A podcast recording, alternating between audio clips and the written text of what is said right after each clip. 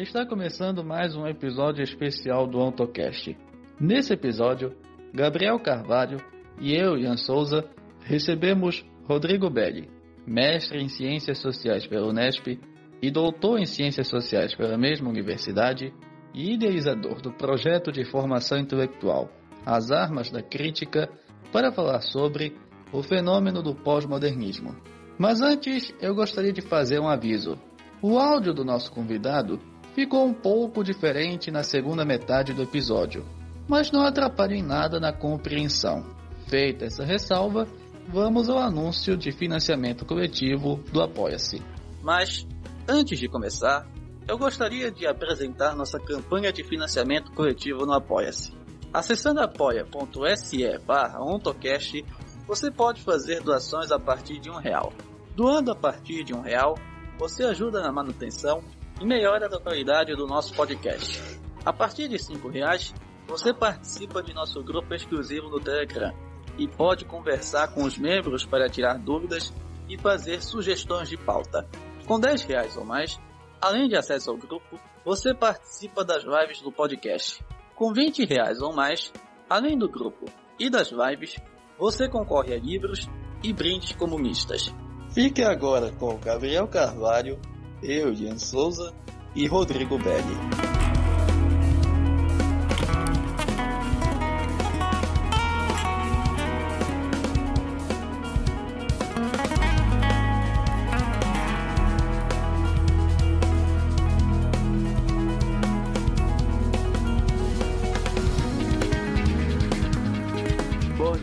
boa tarde, boa noite aos ouvintes do Ontocast, o seu podcast marxista de divulgação científica e filosófica.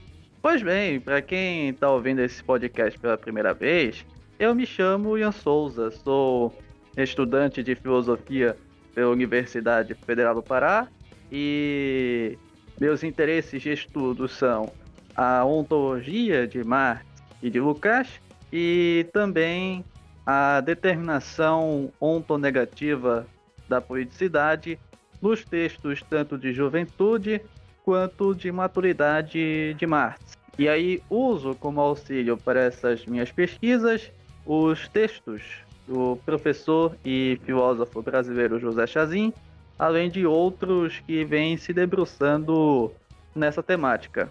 Pois bem, ao meu lado hoje está o meu queridíssimo colega de tantos outros episódios. A gente é quase que uma dupla oficial do Ontocast, que é o Gabriel Carvalho. No momento, ouvintes do Ontocast, eu sou Gabriel Carvalho. Para quem está ouvindo o podcast pela primeira vez, eu sou estudante de Ciências Sociais da Universidade Federal do Vale do São Francisco, a Univasf. Eu sou pibidiano do projeto de Sociologia da minha universidade e muito em breve vou estar iniciando a minha iniciação científica num projeto que trata sobre o período da escravidão no Brasil, para o qual eu apresentei um plano de trabalho no qual eu vou estudar a tese de Moisés Postone sobre a dominação social do tempo através das suas raízes coloniais no processo de acumulação primitiva capitalista aqui no Brasil, me apoiando também em Marx e Lukács Chazin e vários historiadores e estudantes, estudiosos marxistas brasileiros. E hoje a gente está aqui recebendo um convidado especial que é o Rodrigo Belli. Rodrigo pode se apresentar. Valeu, Gabriel. Valeu, Ian. Bom, gente, eu me chamo Rodrigo, como o Gabriel já salientou aqui. Eu sou graduado em Ciências Sociais, meu mestrado e meu doutorado também passam pela área das Ciências Sociais. Minha graduação foi na Universidade Estadual de Maringá, no Paraná. Meu mestrado e meu doutorado foram no programa de pós-graduação em Ciências Sociais da Unesp de Marília, né, o campus, o campus vermelho da Unesp. E a minha temática de estudos é, versa, principalmente nesse período de especialização acadêmica, né, sobre o fenômeno da ideologia e mais especificamente sobre o fenômeno do pós-modernismo. E é por esse motivo que eu estou aqui, né, para trocar uma ideia com o Gabriel e com o Ian e a gente vai seguir nessa toada na prosa de hoje. Muito obrigado pelo convite, viu, gente? Muito bem, então. Pois então, Rodrigo, para começar esse bate-bola, para começar a nossa conversa de hoje, eu primeiramente gostaria de perguntar como foi que surgiu esse interesse de estudo sobre o fenômeno do pós-modernismo, a sua incidência, sobretudo no campo das ciências humanas. Bom, vamos lá. Bom, esse interesse surgiu já no período da graduação, né? Já faz um bom bocado já que eu me graduei, meu período da graduação foi de 2004 a 2007 mas já nesse período eu já tive contato muito tempo né, é, com essa temática, com vários autores né, relacionados a essa área de estudos do pós-modernismo, com essa linha de pensamento. Né? A graduação das ciências sociais, o Gabriel está aqui, eu acredito, para ratificar esse ponto. Né? Muitas vezes é tratado pelos, pelos ingressantes, né, pelas pessoas que olham de fora o curso, como uma ciência com características revolucionárias, né, com pessoas progressivas, mas de uma maneira geral, o conteúdo teórico metodológico das grades curriculares dos cursos e também em grande medida do público que é atendido por essa, por essa graduação é, é muito afeita às discussões do pós-modernismo como um todo, de uma maneira geral, né, e por uma prática política também, digamos, liberal conservadora, né, que foge muito da perspectiva marxista ou revolucionária que muitos pensam que ela possui.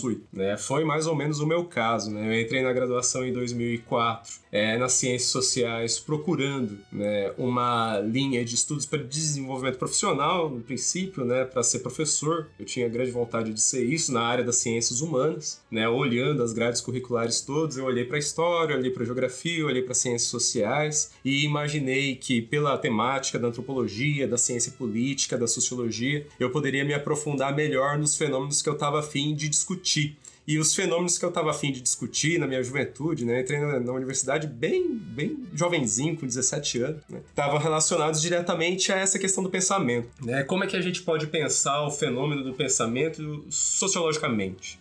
Tanto é que a, a minha linha de estudos inicial, minha pretensão original dentro das ciências sociais era enveredar pela área da sociologia do conhecimento, pela sociologia da ciência. Bom, a graduação na UEM, ela não tem essa entrada, né? São, a gente vê pouquíssimas discussões relacionadas à área, mas eu tive a oportunidade na graduação, né, de entrar em contato com um repertório do pensamento marxista e aí especificamente de um pensamento marxista de viés lucasiano, né, muito ancorado também por conta das leituras motivadas aqui no Brasil, né, motivadas não, derivadas a partir das discussões da Ensaio, da revista Ensaio, e isso me fez ir cada vez mais para uma perspectiva ontológica, né, de análise mesmo da realidade social a partir dos critérios ontológicos. É claro que esse processo de desenvolvimento, ele não aconteceu todo na graduação, né, envolve todo o período, o meu período acadêmico, que vai até o doutorado, e perpassa ele também, né? vai mais para frente. Mas bem, né, nesse interim, nesse meio do caminho, eu fui começando a entrar em contato com algumas disciplinas, com alguns autores que se diziam pós-modernistas. Né? Comecei a entrar em contato também com um movimento estudantil que cada vez mais, né, gradativamente, apresentava uma leitura que a gente considera como pós-modernista de algumas questões políticas, especialmente relacionadas à atomização do sujeito, né, à, particular, à particularização extremada de determinadas pautas, né? E isso fez com que eu ficasse com uma pulga atrás da orelha, né? Para tentar entender melhor esse tipo de movimento,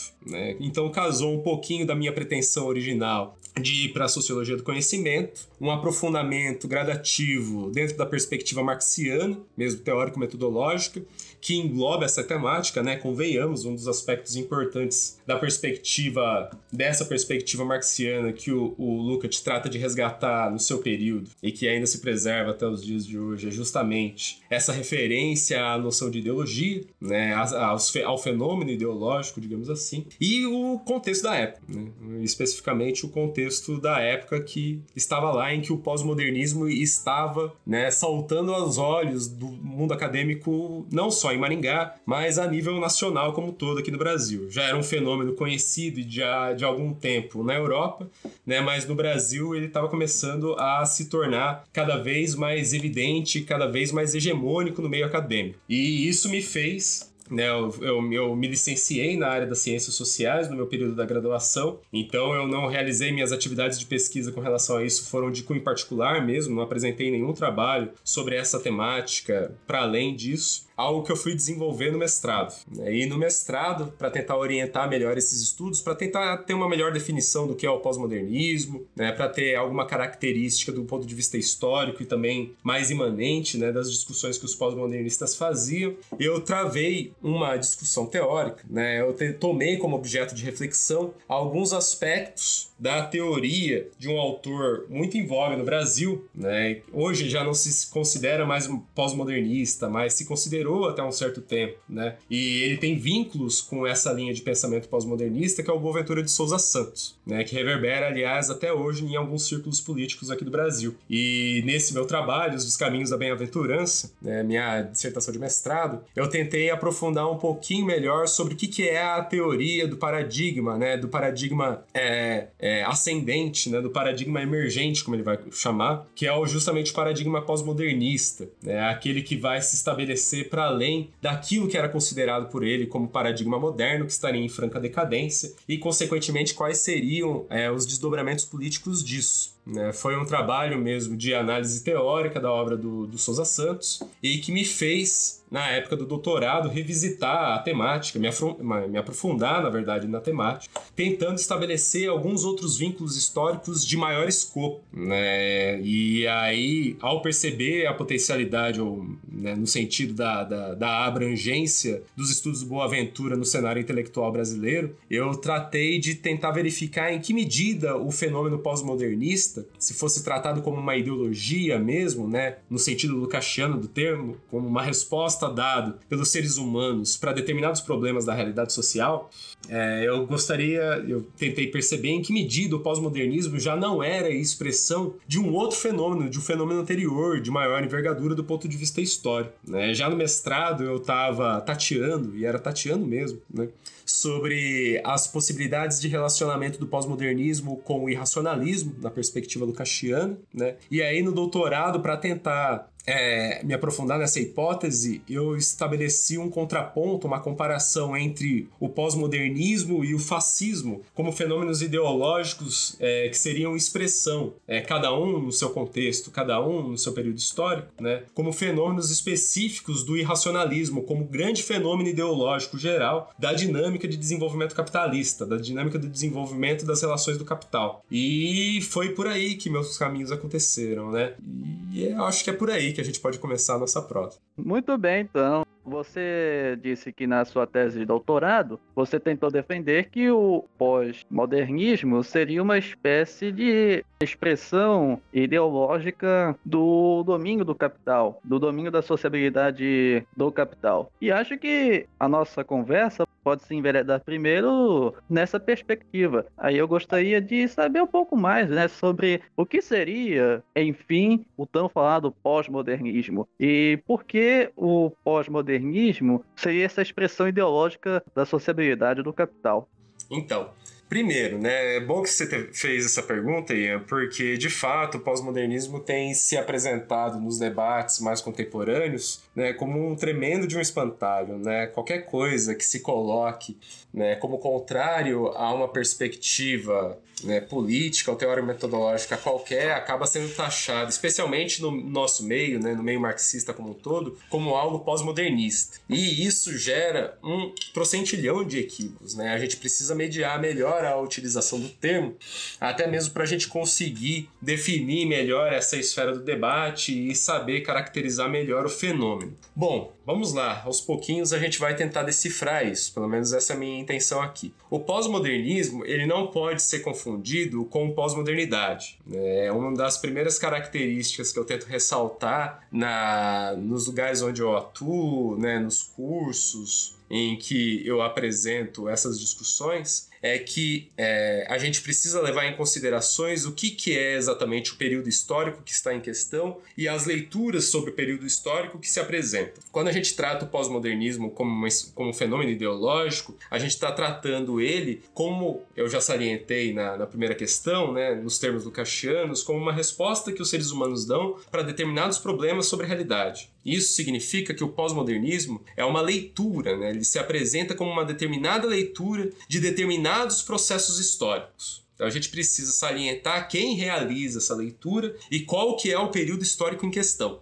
a leitura que é dada histórica pelos pós-modernistas desse período histórico, né, que é, é visto como problemático, e que precisa ser explicado e, consequentemente, superado, né, ele é atribuído por eles como pós-modernidade. Aqui a gente vai trabalhar no sentido de que a pós-modernidade propriamente dita, né, o fenômeno histórico da pós-modernidade, esse conceito específico, ele tem um alcance muito baixo de explicação da realidade. Né? Vamos considerar que a pós-modernidade é um produto do pensamento pós-moderno e ele não tem um alcance de análise histórico consequente. Então deixemos isso de lado. Então vamos trabalhar nos termos do pós-modernismo. O pós-modernismo, né, já para apresentar uma definição sucinta do termo, ele está relacionado diretamente a uma leitura do contexto histórico e especi especificamente uma leitura que vai começar a ser é, apresentada, especialmente no meio acadêmico, né, é, no, por volta dos anos 1960, mas que vai começar a se cristalizar, ganhar substância né, e se apresentar de maneira cada vez mais hegemônica nos debates intelectuais existentes a partir da virada dos anos 1970 para os anos 1980. A gente pode caracterizar o pós-modernismo como uma linha de avaliação histórica que vai considerar que as transformações que vão acontecer no mundo a partir justamente desse período, nos anos 60, dos anos 70, o que a gente pode considerar né, o período de desdobramentos da dinâmica capitalista num período de Guerra Fria, né, é, eles serão feitos, né, eles serão realizados essas leituras a partir de um prisma que vai desconsiderar é, as leituras da economia política, né, especialmente da crítica da economia política sobre a dinâmica capitalista, e vai cada vez mais pontuar as suas análises a partir é, de uma análise histórica que está pontuada pelo aquilo que a gente costumou chamar de pós-industrialismo o fenômeno do pós-industrialismo, o fenômeno também ideológico, né, ideológico teórico do pós-industrialismo, ele vai servir de base para o desenvolvimento do pós-modernismo. Só que diferente do pós-industrialismo, o pós-modernismo vai começar a se valer de uma série de mecanismos teórico-metodológicos, né, por uma série de é, conceitos e categorias que estão fundamentados muito mais numa perspectiva eclética de análise social né, do que qualquer outra coisa. Essa análise eclética, né, esse parâmetro eclético teórico-metodológico, digamos assim, né, ele vai fazer com que diversas correntes teórico-metodológicas, né, dos, com formações, né, origens sociohistóricas completamente distintas, possam ser jogadas dentro de um caldeirão, digamos assim, e cada uma das suas particularidades, cada um dos seus elementos possam ser pinçados em um determinado momento, né, a ponto de constituírem né, um novo arranjo teórico metodológico, um Frankenstein, digamos assim, né, um monstro do Frankenstein de formação é, analítica, que não tem mais contato necessariamente com critérios objetivos de análise social da realidade, né, porque ele está se amparando por outras formas de conhecimento que eu já já vou debater, né, e está relacionado diretamente também, e isso é muito importante salientar, com uma postura política e é também, consequentemente, vinculada a uma determinada perspectiva do conhecimento que tenta recusar né, ou tenta problematizar a ponto de escantear todas as contribuições teórico-metodológicas que o marxismo, nas suas mais variadas vertentes, produziram ao longo do século XX. Né, no final do século XX, do final do século XIX até o, século, até o é esse período, né, até o, o início do último quartel do século XX. E essas dimensões fazem com que até mesmo expressões específicas do marxismo sejam arrebatadas pelo pensamento pós-modernista, por essa postura eclética, né? E possam conformar esse, né, essa coisa eclética, né, esse fundamento eclético de análise social que não encontra mais nenhum crivo né, de objetividade e de discussão mesmo da crítica, propriamente dita, né, do exercício da crítica, em nenhum outro componente. É como se todas as leituras sobre a realidade social tivessem, em maior ou menor medida, né, uma, não só a relevância, né, mas um peso específico, uma consequência importante na compreensão da realidade social. E a gente, amparado pelo materialismo histórico dialético, né, amparado pela perspectiva ontológica marxiana, a gente reconhece que essa leitura, né, essa, essa, essa maneira de compreender o pensamento, e os desdobramentos políticos que se derivam dessa condição, né, elas tendem, na verdade, a ocultar determinados aspectos do, da realidade do que propriamente apresentar né, as coisas tal como elas estão. Então, num primeiro momento, o pós-modernismo pode se caracterizar desse modo, né, como uma leitura sobre a realidade social, uma leitura que né, é falseada, uma leitura falseada sobre essa realidade, que está assentada em determinados aspectos históricos, que eu já vou salientar logo mais também, né? E que visa dar uma resposta, né, às transformações históricas que estão acontecendo na dinâmica do capital, na dinâmica mundial, na virada dos anos 60 para os anos 70, né? E que tendem a apresentar essa leitura fugindo daquela resposta dada, né, pela perspectiva marxiana ontológica, pelo marxismo de uma maneira geral, né, nesse mesmo contexto. Então a gente pode dizer que, né, já tentando antecipar algumas decisões, que o pós-modernismo se apresenta, por mais que ele tenha algum vínculo, e um vínculo muito esporádico né, com o pensamento marxista, ele e esse vínculo muitas vezes ele precisa ser melhor compreendido. Esse vínculo esporádico com o marxismo acaba coadunando uma postura extremamente anticomunista. Né, dentro do cenário mundial do ponto de vista político e acaba engendrando essa, esse posicionamento da intelectualidade, né? E não só da intelectualidade, mas das pessoas que são é, influenciadas por essa ideologia, um posicionamento rebaixado. Rebaixado no sentido de ser aquém das expectativas revolucionárias que a gente entende, entende serem necessárias né, para a superação da ordem do capital. Então eu acredito que esse seja o primeiro ponto.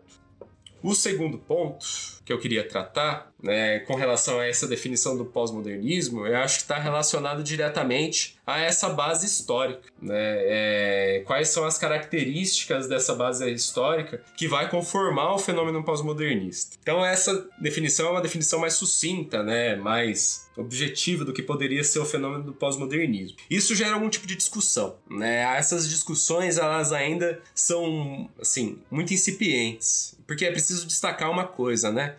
O fenômeno do pós-modernismo, como eu coloquei, ele está completando agora cerca, então se a gente vai, vai considerar os noves fora aí, né, todos os cálculos, ele está chegando no seu na sua metade de século, aproximadamente, né? Se a gente for considerar os anos 70 como marco histórico mesmo de cristalização e substancialização do pós-modernismo, a gente está chegando a 50 anos de fenômeno. E só agora a gente está com condições de observar de uma maneira adequada né, quais são as suas características principais. É importante lembrar que a minha tese ela foi defendida em 2017, já tem quatro anos. Né? Era um período que dava para ter uma leitura mais consolidada do fenômeno do pós-modernismo.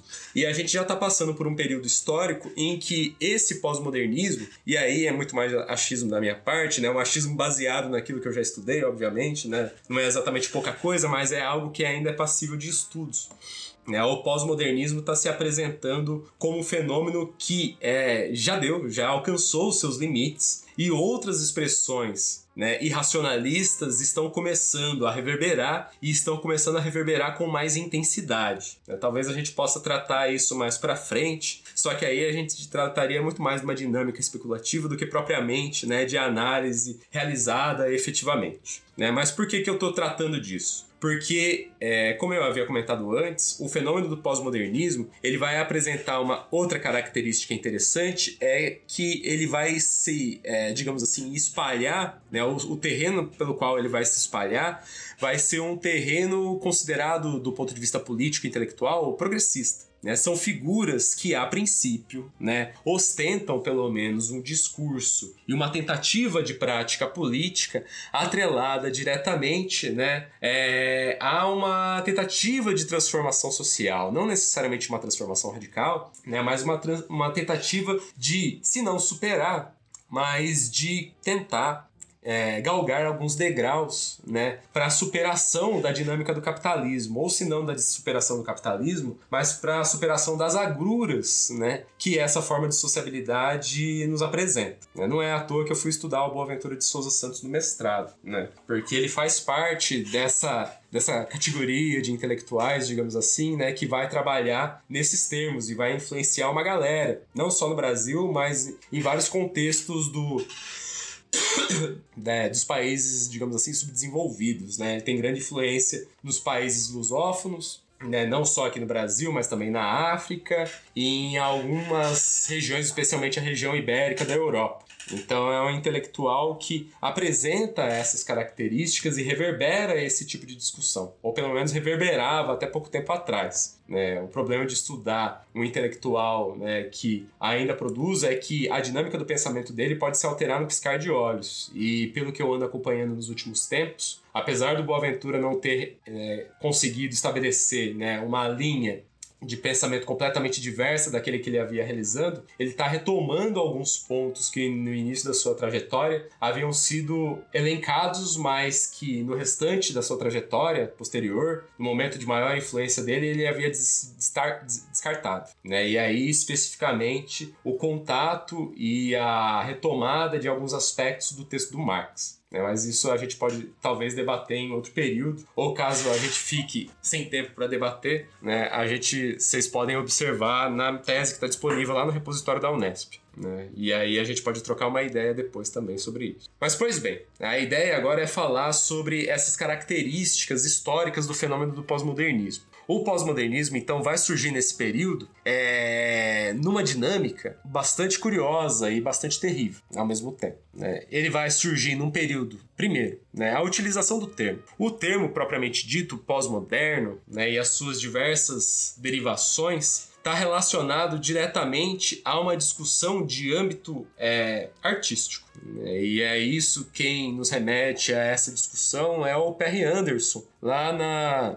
no livro dele, no Consequências da Pós-Modernidade. Nesse livro, o Anderson vai apontar de uma maneira muito interessante, não é só ele, né? é importante destacar também os estudos que o David Harvey vai realizar na condição pós-moderna, que a primeira, o primeiro conjunto de relações humanas que vai começar a utilizar o termo pós-moderno vai ser justamente aqueles sujeitos que estão encampando discussões no âmbito da cultura né, no âmbito das artes especificamente. E essas discussões elas começam a acontecer no âmbito, é, no antigo âmbito colonial. Segundo Anderson, né, as primeiras utilizações do termo pós-moderno estão relacionadas diretamente a um grupo de intelectuais e artistas peruanos que vai utilizar o termo pós-modernismo para destacar a sua linha estética. Né, confrontando-a com a linha modernista que estava vindo né, da antiga metrópole. Então o pós-modernismo ele começa a se apresentar como uma tentativa de é, forjar uma nova linha de estilo estético, né, que toma como referência as linhas estéticas do pensamento é, metropolitano, né, do pensamento europeu especialmente, mas que tenta realizá-las a partir de um novo patamar, né, o patamar do mundo colonial, basicamente. Né, e isso passa a vicejar nos meios intelectuais artísticos, né, passando por diversas zonas de influência. Né? Mas, de qualquer maneira, o pós-modernismo se apresenta, num primeiro momento, nesse cenário, né? como uma tentativa de releitura das expressões modernistas que estavam que próprias né, do fenômeno da modernização, do fenômeno né, do desenvolvimento capitalista, do desenvolvimento urbano industrial, já no mundo colonial, né? observando essas diferenças de desenvolvimento econômico e político que se estabeleciam né, ao nosso é, famoso desenvolvimento desigual combinado, mas não na área da, das discussões científicas ou políticas, mas no campo da estética. Essas discussões elas vão se desenvolver e se desdobrar num outro patamar, né, já no contexto posterior né, das grandes guerras mundiais. E na percepção de que né, a dinâmica da guerra né, que, da Guerra Mundial, e aí especificamente né, do, da força imperiosa do belicismo própria da dinâmica do imperialismo, né, como, como expressão mais consequente do fenômeno do capital, faz com que vários sujeitos né, da, da, até mesmo do, do, do, do âmbito da, do pensamento liberal, digamos assim, né, posicionados à direita no espectro político, vejam o, o descaminho né, do processo de desenvolvimento civilizador do capital, né, a perspectiva do bem-estar do desenvolvimento industrialista que o pensamento liberal havia tratado de desenvolver né, e de promover, viram que isso, na verdade, era uma promessa descabida, né, que nada disso havia acontecido e que passam, portanto, a tentar apresentar uma série de análises estéticas né, uma série de construções artísticas que tentam, é, como é que eu posso dizer? Tentam é, apresentar uma espécie de Ixi, me fugiu a palavra agora, né? Tentam fazer uma espécie de denúncia. Né? Uma espécie de denúncia do ponto de vista artístico, né? Das agruras da dinâmica do capitalismo. Denúncia essa que, ora, é mais contundente e, ora, acaba se tornando mais um exercício mesmo de é, apologia do não conflito, né? de tentar superar as mazelas, não é nem exatamente superar, mas no sentido de se blindar das mazelas do desenvolvimento capitalista, do desenvolvimento imperialista, né? forçando a barra para discussões não contundentes da realidade social né, tentando naturalizar determinados aspectos da vida que não o conflito. Né, tentar naturalizar a, as coisas boas, né, o, o, o lado bom da vida, já diriam alguns. E esses aspectos estilísticos, esses aspectos artísticos, que para o Lukács né, já apontariam um processo de decadência ideológica, né, já apontariam para um sentido de é, rebaixamento das discussões estilísticas, elas, elas migram do, cada vez mais do campo de vista artístico para o campo de vista científico científico e filosófico, né? E a transição que é realizada dentro dessa dinâmica, ela é realizada a partir de uma atividade humana muito curiosa que expressa, né, esse, digamos assim, esse esse campo meio difuso em que arte e técnica, né, arte e tecnologia se misturam, que é o campo da arquitetura. A arquitetura, ela apresenta tanto discussões a nível artístico quanto discussões a nível tecnológico. E esse debate sobre o pós-modernismo, sobre essa leitura estética que a princípio tentava questionar, né, as formas de desenvolvimento desigual e combinado da dinâmica capitalista e imperialista, cada vez mais passam a apontar para a naturalização dessas desigualdades e para apontar que fazer o quê? É assim mesmo, né? Segue o jogo, segue o baile, né? E nós temos que nos virar com isso que está aí. E essas discussões no interior do, do da arquitetura vão reverberar num texto, segundo Perry Anderson, né? um texto importante que vai ser um marco divisor das discussões arquitetônicas, que é o Aprendendo com Los Angeles, com Las Vegas, que é um texto de três né, arquitetos da região, lá dos Estados Unidos, e que vão basicamente né, é, apresentar um posicionamento de que a, a arquitetura ela se presta ao cliente, né, ela tem que cumprir as exigências estéticas que o cliente demanda isso significa que qualquer coisa é válida, né? tudo, aquilo, tudo aquilo que na verdade o dinheiro compra é válido, né?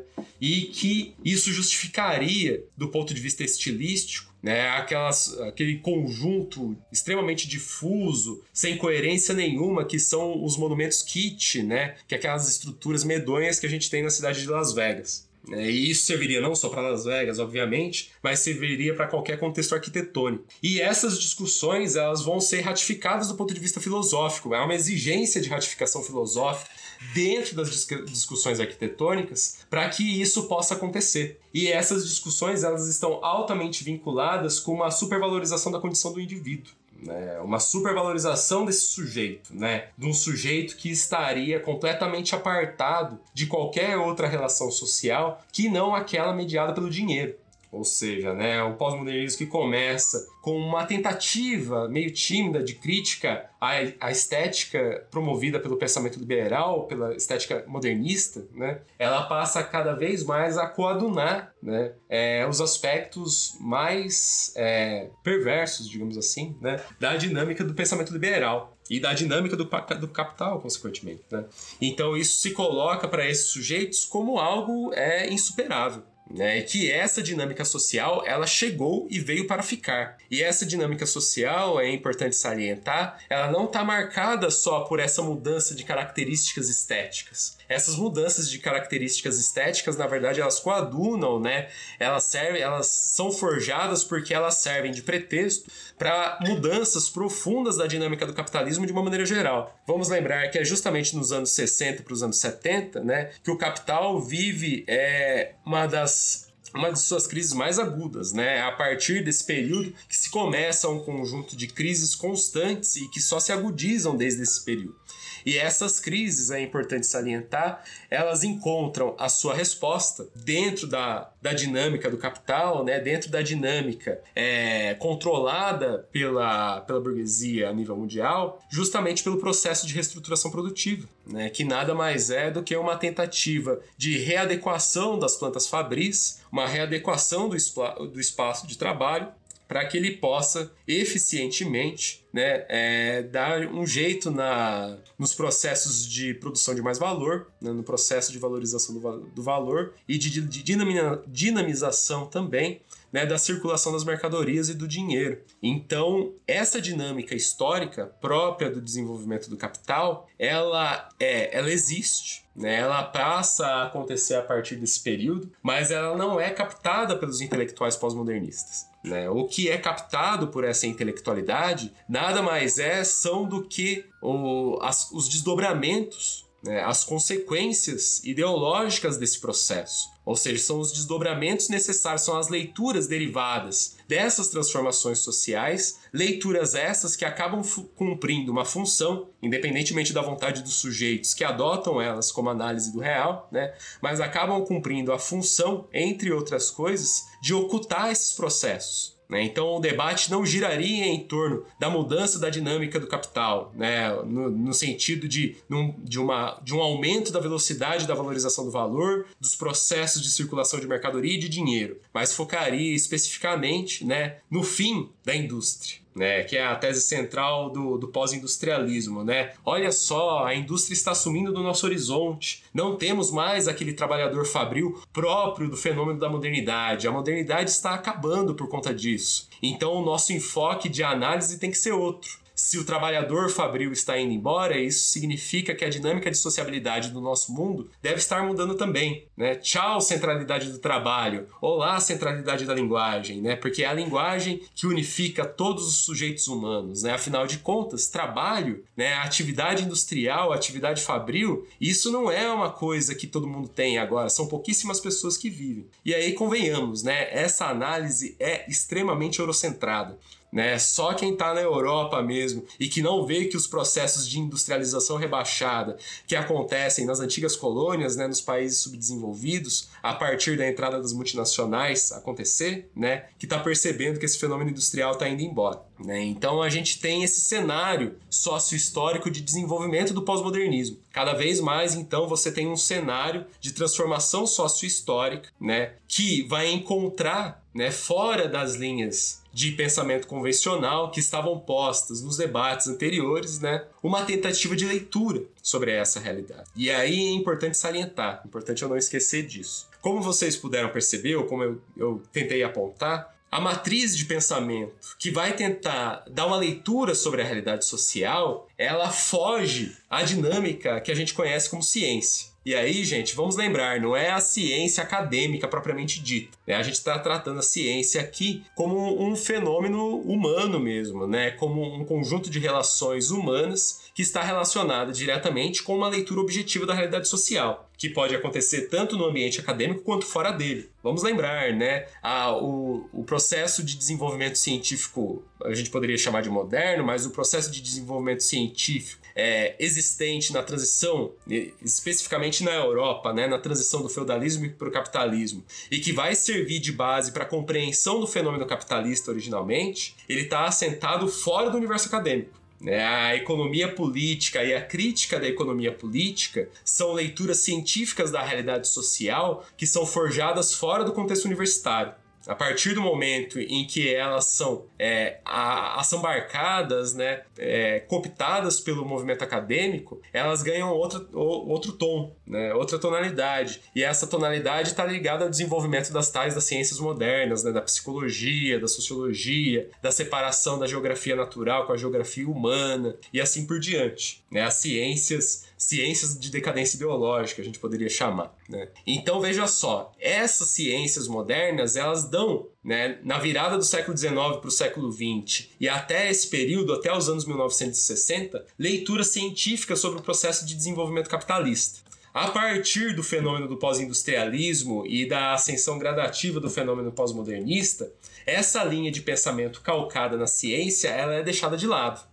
A análise sobre a realidade social por parte dos pós-modernistas, né, essa característica eclética que eu havia mencionado anteriormente, ela passa a ser desenvolvida porque ela toma como matriz uma forma de conhecimento que não é científica, que é justamente a forma de conhecimento baseada a partir de critérios estéticos, critérios próprios da dinâmica social relacionada né, à arte. Né? O fenômeno pós-modernista ele brota no universo artístico. Né? Os conceitos, as categorias, as, as expressões abstrativas que servem ao fenômeno pós-modernista no primeiro momento foram todas elas criadas né, ou cultivadas na esfera da arte, na esfera da estética. Isso não é, e isso aqui é importante salientar, não é nenhum desmerecimento com relação à dinâmica, à dimensão estética. Longe disso, pelo contrário, né? Tanto a dimensão estética quanto a dimensão científica, né? Elas têm a sua relevância positiva para o processo de desenvolvimento humano social. O que é importante salientar é que existem diferenças entre fazer ciência e fazer arte. O fazer ciência, como o Luca te vai lembrar bem,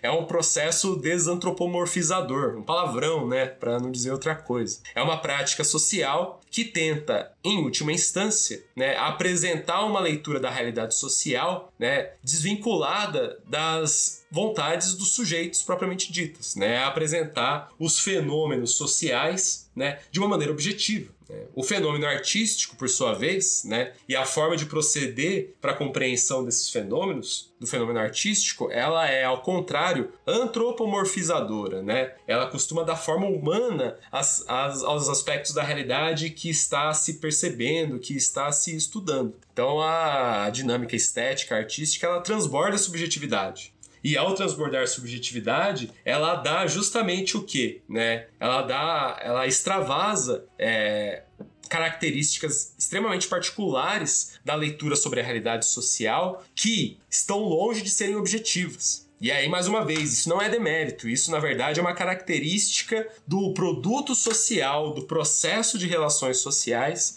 que deriva no fenômeno artístico. Né? O que acontece com o pós-modernismo é que ele, enquanto uma corrente filosófica que pretende realizar uma leitura supostamente objetiva da realidade social, toma como critério de análise não necessariamente os fundamentos da ciência, mas os fundamentos da estética. Então, ao, ao invés de se amparar em conceitos e categorias, ou seja, em expressões abstrativas mais complexas relacionadas diretamente a um grau complexo de linguagem, né? Porque vamos lembrar, né, conceitos e categorias são expressos de uma maneira de uma maneira muito bem estruturada, o fenômeno artístico ele ainda está muito pontuado por aspectos abstrativos relacionados a representações, ou seja, a imagens né, a expressões abstratas que estão muito mais relacionadas a, a imagens, a figuras estáticas, do que propriamente a estruturas mais complexas de pensamento. E isso significa que o fenômeno artístico ele é mais passível de interpretação. Você apresenta uma imagem para alguém, ele pode tirar as mais diversas interpretações de acordo com seu arcabouço experimental, né? as condições de vida que esse sujeito viveu. E é assim que o pós-modernismo atua, só que ele vai atuar tratando essas características como um fenômeno propriamente científico. Então, tudo aquilo que é antes atribuído à estética, que você tinha uma atribuição mais ou menos definida ao fenômeno estético, passa a ser tratado também como científico. Então, as barreiras né, que delimitam bem né, as relações artísticas das relações científicas, o pensamento pós-modernista as borra. Né? Ele confunde as relações. E, ao confundir as relações, ele abre brecha para uma perspectiva de leitura da realidade social que sai dessa fundamentação de leitura objetiva. Então aí tudo é válido, porque afinal de contas está tudo baseado na influência dos sujeitos, na experiência de vida que esses sujeitos tiveram. Ué, se no contexto europeu a indústria está sumindo da paisagem, o trabalhador fabril está se tornando um trabalhador do setor de serviços, né? Então é isso que está acontecendo em todo mundo. Quem será você, ó, né, sujeito a questionar essa leitura social propriamente dita? Você não é basicamente ninguém, né? Do mesmo modo que ninguém é capaz de questionar a sua leitura. E a partir do momento que esse movimento se aprofunda e se agudiza, né, cada vez mais você tem, né, uma constituição de uma inter... de, não só uma interpretação, né, você mas você tem a construção de um entendimento do que é o processo de conhecimento. Olha só, né?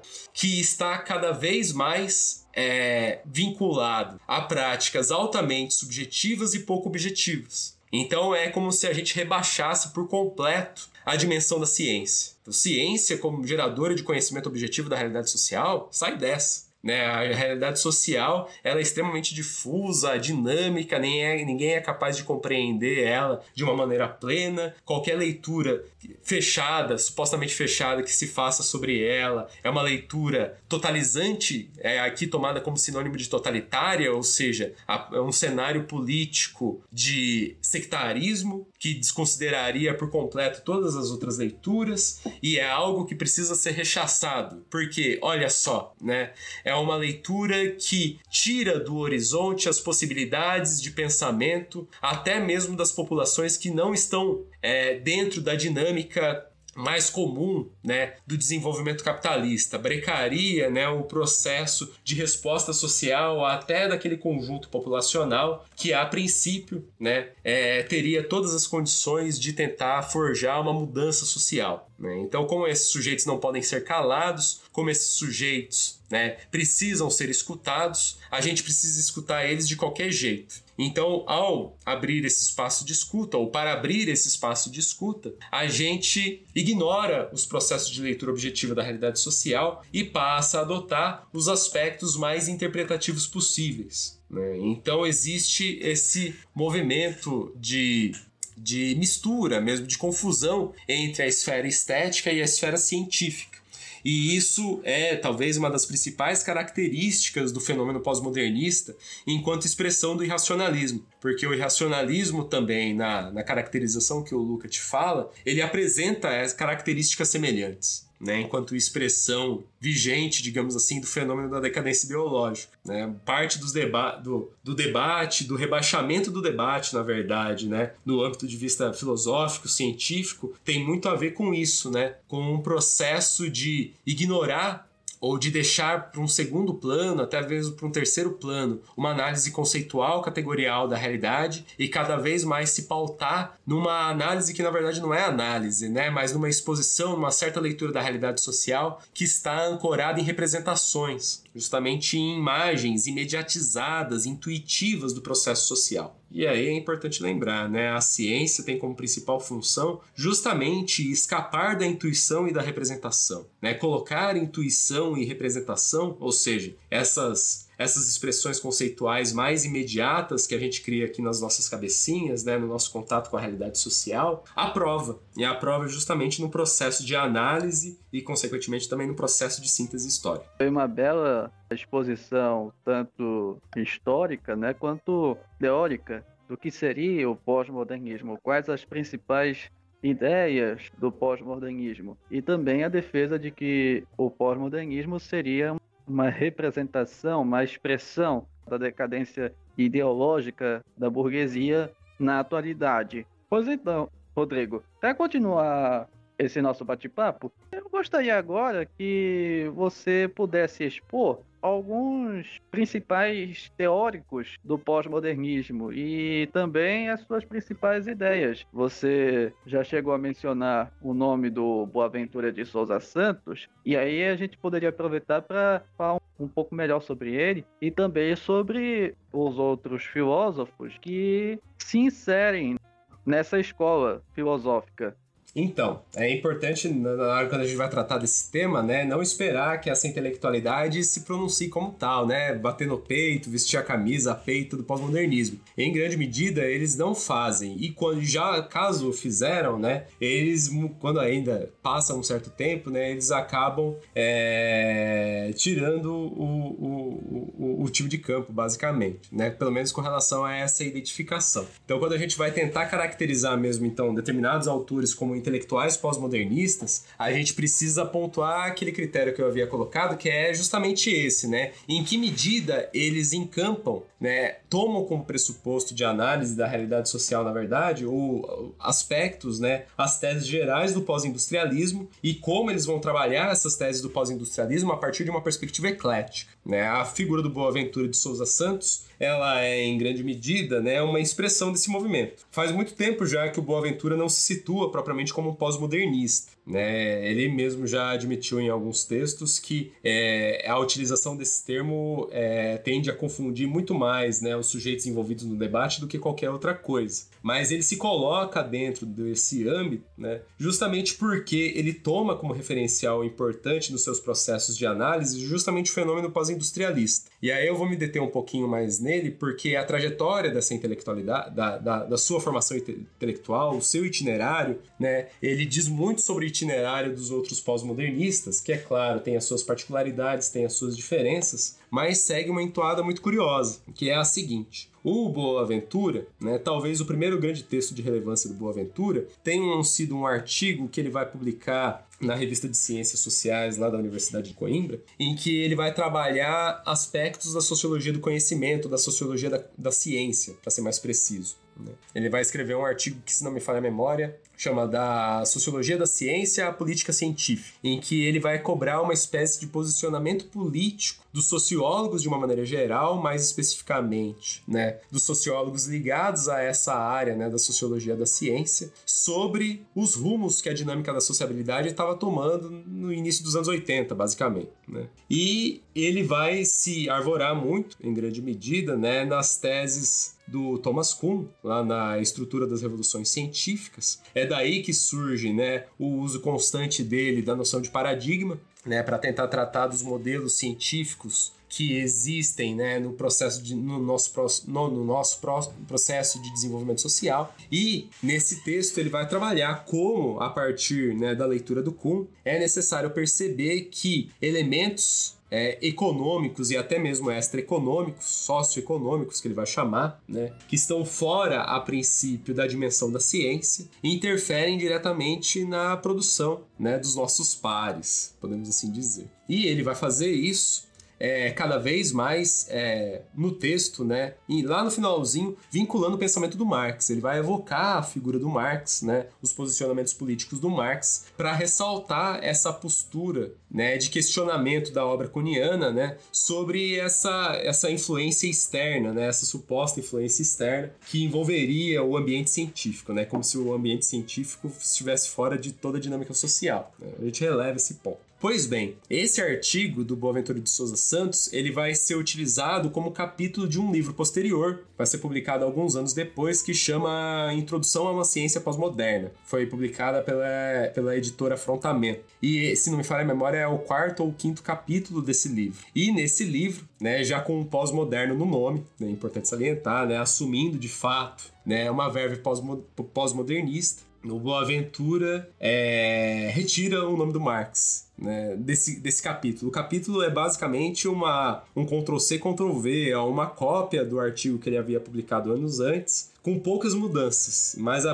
a, dessas poucas mudanças, a principal foi justamente a saída do nome do Marx né, dentro do referencial teórico como um todo. E uma percepção política, né, de um posicionamento político que está muito mais ligado a uma dimensão de participação muito próxima à dinâmica da democracia liberal burguesa do que propriamente para uma perspectiva é, de uma democracia participativa com tons mais diretos que era algo que estava sendo cotejado à época que ele escreveu o primeiro artigo. Então é bem provável que o Boaventura, dado o, o, o caminho né, da, da, da Batalha das Ideias que acontecia à época, num sentimento cada vez mais anticomunista, dentro dos setores da intelectualidade universitária, tem abrido mão do pensamento do Marx, né? E tenha mudado de ideia uma, ou não, né? Ou tenta. O que se sabe é que ele, de fato, ele abre mão da referência do Marx explicitamente do texto. E a partir do momento que ele realiza isso, toda a trajetória intelectual dele, né? Todos os livros escritos e amplamente publicados aqui no Brasil, eles têm cada vez menos a referência do Marx. E quando quando tem, né, o Marx é colocado dentro do balaio do pensamento modernista né? Como se o Marx fosse um intelectual é, que tivesse produzido um conjunto teórico metodológico que não escaparia, por exemplo, dos clássicos da sociologia, como Durkheim e Weber, não escaparia do pensamento político, do pensamento liberal propriamente dito, do pensamento do Locke, do Rousseau, como se fosse alguém que tivesse ficado no patamar da lógica formal, né? E de uma de um pressuposto político ancorado na perspectiva liberal. Bom, a gente já sabe, vários episódios aqui do, do AutoCast já trabalharam, se não diretamente, pelo menos de resvalo, sobre essa perspectiva, né, de que o Marx, na verdade, vai inaugurar um posicionamento político, ou se vocês preferirem, ideopolítico, né, na expressão gloriosa do Zé Paulo Neto, né, é diferenciado do pensamento liberal e, na verdade, não só do pensamento liberal, mas de todo o pensamento de esquerda que existia à sua época. Né. O Marx consegue colocar né, as suas formulações num outro patamar de desenvolvimento. Né? Ele abre um novo conjunto de análise e de discussões a partir das suas formulações que gradativamente são negadas né, no processo de desenvolvimento da dinâmica capitalista. O Boaventura é mais uma expressão desse processo. Né? Então, ao invés dele se aprofundar na compreensão do pensamento do Marx, ele vai se, ele vai se aprofundar em outros autores, né? em outras vertentes teórico-metodológicas. Ele vai pensar alguns aspectos da teoria do Marx e são pouquíssimos na verdade, para forjar um pensamento supostamente só dele. Só que esse pensamento só dele não é só dele, né? Ele está ancorado em outras vertentes de pensamento. E a principal vertente de pensamento do Boaventura à época, para as formulações dele relacionadas a essa temática, é o pensamento hermenêutico. Né? A filosofia hermenêutica é uma base extremamente importante do desenvolvimento intelectual do Boaventura de Souza Santos, especialmente as discussões do Gadamer, né? É, dentro, dentro do seu contexto. Então, a ideia, por exemplo, que está presente no pensamento do Gadamer, da ideia do trabalho de tradução, né? ela vem muito a calhar com essa perspectiva do Souza Santos. É, você vai imaginar, então, vamos lá. Uma, vamos pensar uma forma de compreender a realidade social, supostamente científica, que tenha que recusar né, o pensamento moderno, ou seja, o pensamento científico. Por que, que se recusa o pensamento científico, segundo o próprio Boaventura? Né? Porque o pensamento científico, que é aqui, né, a gente precisa salientar, é caracterizado como um pensamento é, estritamente quantitativo, né, transformador das diversas qualidades existentes na realidade em números. Né? Esse pensamento quantitativista faz com que é, os aspectos da realidade se tornem empobrecidos. É, essa dinâmica não permite compreender de uma maneira consequente quais são os problemas que de fato assolam a realidade como um tudo. Né? Colocam o problema das relações sociais a partir de um prisma supostamente mecanicista. Então, o pensamento moderno, né, para o Boaventura de Souza Santos, e ele inclui o pensamento do Marx nessa história, é um pensamento pautado por um viés cartesiano, o que é extremamente problemático, né? Porque primeiramente, o, o, pensamento cartesiano não segue necessariamente é, essa toada quantitativista por completo, e muito menos o pensamento do Marx. Né? O processo de, de tornar-se quantitativista do pensamento modernista, né? do pensamento liberal burguês especificamente, está ligado diretamente com a sua realidade social e com a necessidade de tentar lidar com a própria dinâmica do processo de desenvolvimento do capital, né? como está explicitado no Marx lá no Capital. Né? Cada vez mais, para esses intelectuais ligados à burguesia, o importante né, é forjar um conhecimento que consiga explicar relativamente bem né, o contexto e os desdobramentos né, do desenvolvimento da valorização do valor.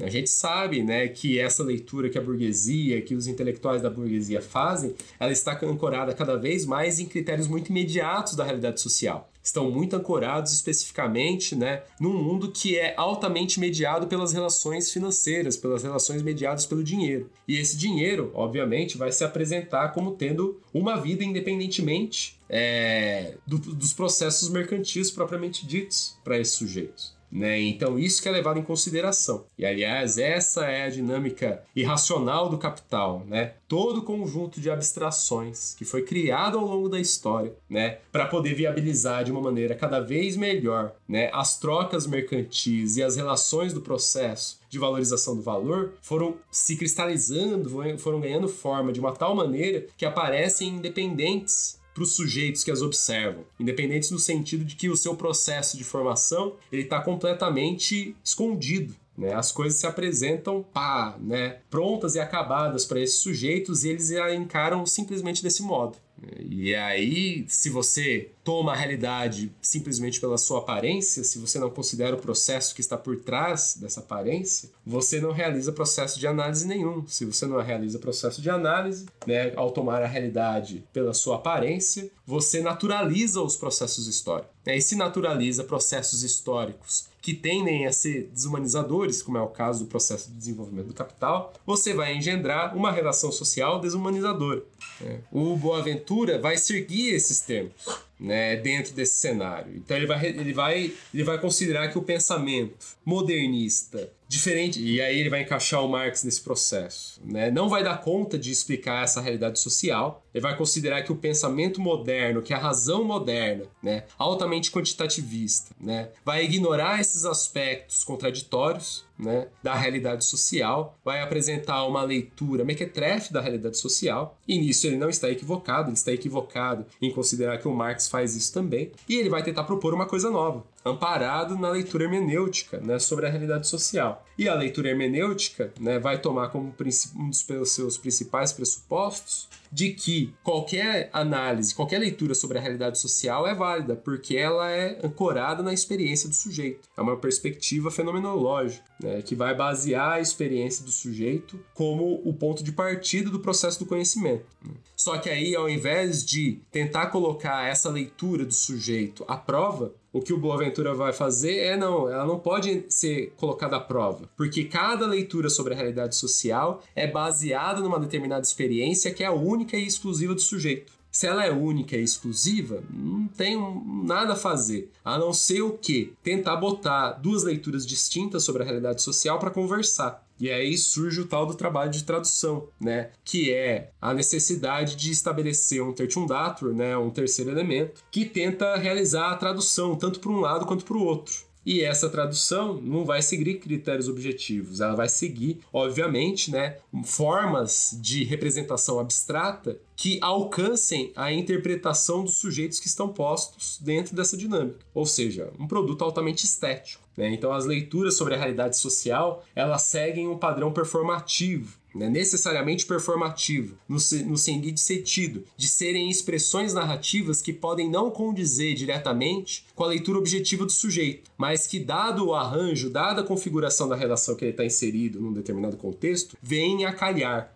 uma loucura isso daí, né? Então essa perspectiva do Boaventura, ela dá a margem, por mais bem-aventurado que ele possa ser, né? Por mais que ele queira fazer cumprir o seu nome, né? Ela causa um problema gigantesco, que é o seguinte: tira-se o critério de observação objetiva da realidade social. Por mais que a gente considere que um determinado sujeito, né, elenque uma série de práticas políticas supostamente progressistas, baseadas simplesmente na sua experiência, a gente sabe que o desdobramento material dessa prática baseada na experiência pode dar muito ruim. Né? Por que pode dar muito ruim? Porque nenhum sujeito é dono da verdade, olha só, né? Nenhum sujeito é capaz de alcançar uma leitura consequente da realidade, tão consequente a ponto de ser assertiva, de conseguir fazer com que essa leitura sobre a realidade ela possa de fato efetivar uma, uma prática definitiva para esse processo. Todo o processo de construção do conhecimento, como o próprio nome sugere, é construtivo, né? Ele é gradativo, ele implica um processo de lapidação do conhecimento sobre a realidade, e esse processo de lapidação, convenhamos, né, ele é uma tentativa, sempre uma tentativa de aproximação daquilo que a gente percebe da realidade.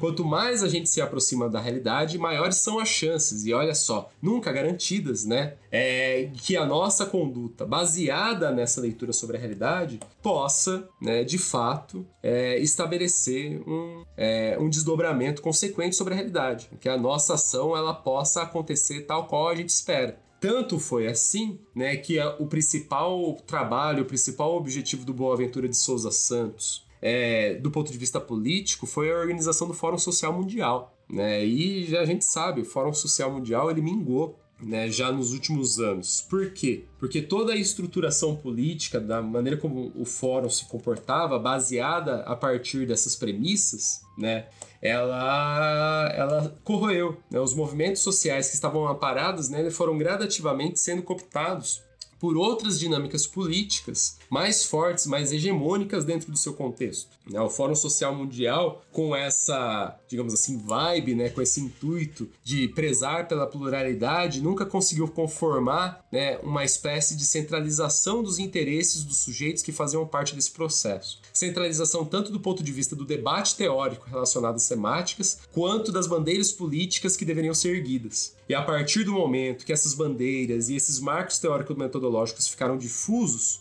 né, o movimento não teve outra coisa a fazer senão se esboroar. Né? Ele se esvaniu no ar, literalmente. Tanto é que, se vocês forem é, tentar apreender os últimos textos né, os últimos escritos do Boaventura e as últimas manifestações que ele tem dado também, ele está num processo de revisão seus, da, da, da, sua formação teórica. Ele está revisitando Marx, ele está revisitando, olha só, até mesmo o pensamento do Lenin nessa história, né? Porque ele percebeu que a sua prática intelectual, seus desdobramentos teóricos e políticos, deram para os burros na água. Né? E, é que é, e é necessário pensar um outro padrão de desenvolvimento. Está saindo do pós-modernismo? Não sei. É bem provável que não, né? Porque é bem provável que o Boaventura não tenha abandonado, pelo menos isso eu não percebi ainda, né? Os marcos do pós-industrialismo. Né? Se ele não abandona esses marcos, se ele não abandona os marcos é, teórico-metodológicos do, do, ecletismo também, né? Ele não vai escapar dessa. É bem provável. Quem sou eu para falar do Boaventura também? Mas a tendência do desenvolvimento do pensamento tende, vai por aí. Ele não tende a escapar dessa dinâmica. Ele tende a re, reprisar em outras formas as características de pensamento que ele já apresentou antes. E aí, nesse sentido, ele é a expressão, talvez, talvez a que eu conheço, né, mais caracterizada desse movimento, mas aí a gente tem outros autores. Né, talvez um autor mais famoso que vai desdobrar uma forma de pensamento muito curiosa, também muito semelhante ao Jean-François Lyotard, né, o cara que vai começar a utilizar o termo pós-moderno, pós-modernismo, pós-modernidade de uma maneira mais consequente no âmbito filosófico, né, vai tirar esse, essa, essa esse termo do âmbito da estética e da arquitetura e vai utilizar cada vez mais nas discussões filosófico-científicas. E aí é muito interessante notar que o Lyotard também apresenta essas características, né? Um sujeito no contexto intelectual francês né, um contexto intelectual marcado, né, por várias vertentes de pensamento, pelo pensamento existencialista, pelo pensamento fenomenológico, pelo pensamento marxista, né, pelo pensamento heideggeriano também, especialmente, por uma míriade de diversos autores e especialmente dentro do ambiente acadêmico, né, o ambiente no qual ele se forja, né, e que por conta dessa míriade de pensamentos, por esse conjunto gigantesco de leitura sobre a realidade social, vai começando a montar né, a sua experiência, a sua leitura sobre a realidade social a partir desses elementos deslocados. E aí é bem importante salientar né, que o contexto francês do pós-Segunda Guerra Mundial, especialmente, e já anterior a ele também especificamente, é um contexto intelectual que, por mais que haja, né, tenha ainda a memória dos processos revolucionários de 1789, dos processos republicanos como um todo, ele é um ambiente intelectual muito marcado pela reação. Né? Quando Marx está escrevendo o 18 Brumário, de Luiz Bonaparte, ele está salientando que o fenômeno do bonapartismo que está presente é, no, no golpe do Luiz Bonaparte e que já é um retrato farsesco né, da, daquilo que havia acontecido com o seu suposto tio, Napoleão Bonaparte, é, o Marx já coloca que o cenário intelectual francês, todo o processo de desenvolvimento ideopolítico francês, já é marcado por essas características dos limites do pensamento liberal, né? Que o liberalismo, que a burguesia de uma maneira geral, na hora do vamos ver, né, na hora do vale tudo, ele opta sempre pelo processo do rebaixamento e pelo processo da reação do que propriamente ser consequente com as suas próprias bandeiras forjadas seus, no seu período revolucionário. Né? Quando chega a hora do vamos ver, a burguesia é, dá passos atrás e nesses passos atrás ela vai se confrontar diretamente com a classe trabalhadora a ponto de é, definir alianças com seus antigos inimigos, como é o caso da aristocracia.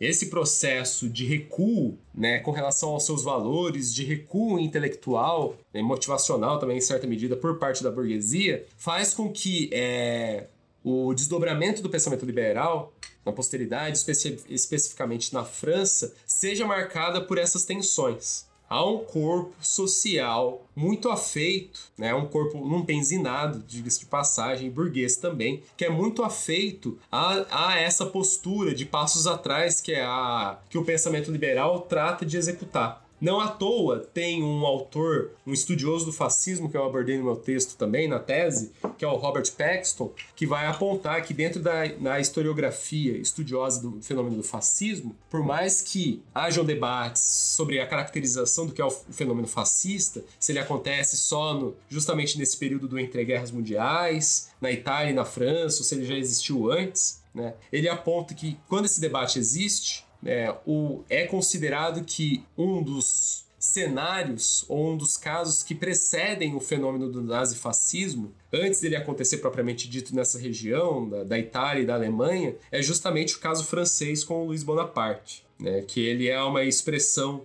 uma expressão fascistoide, digamos assim, né, de todo esse contexto. E convenhamos o é, né, porque o Luiz Bonaparte expressa justamente, a partir do fenômeno do bonapartismo, né, justamente a, o surgimento da figura do operador político da burguesia dentro do contexto da democracia representativa. E esse operador político, é, hora e vez, né, a quase todo momento, é, é encarnado a partir de uma figura não benzina, né? Quase sempre, né? Se não é sempre, em grande medida, ou é. Né? Ela é capaz de arrebatar, né? Pelo menos em último caso, né? As massas populares desacorçoadas, né? Dentro dos contextos históricos. Foi assim com Luiz Bonaparte, foi assim com também o Hitler e o Mussolini, né? Como um todo. Dos fenômenos fascistas e fascistoides propriamente ditos. Então a gente tem esse cenário posto, né? E o caso francês ele vai se desdobrando. Né? A gente tem o caso Dreyfus também que acontece posteriormente, uma série de casos, né, de darwinismo social, né, xenofobia do contexto francês que vão se aglutinando e se tornando cada vez maiores.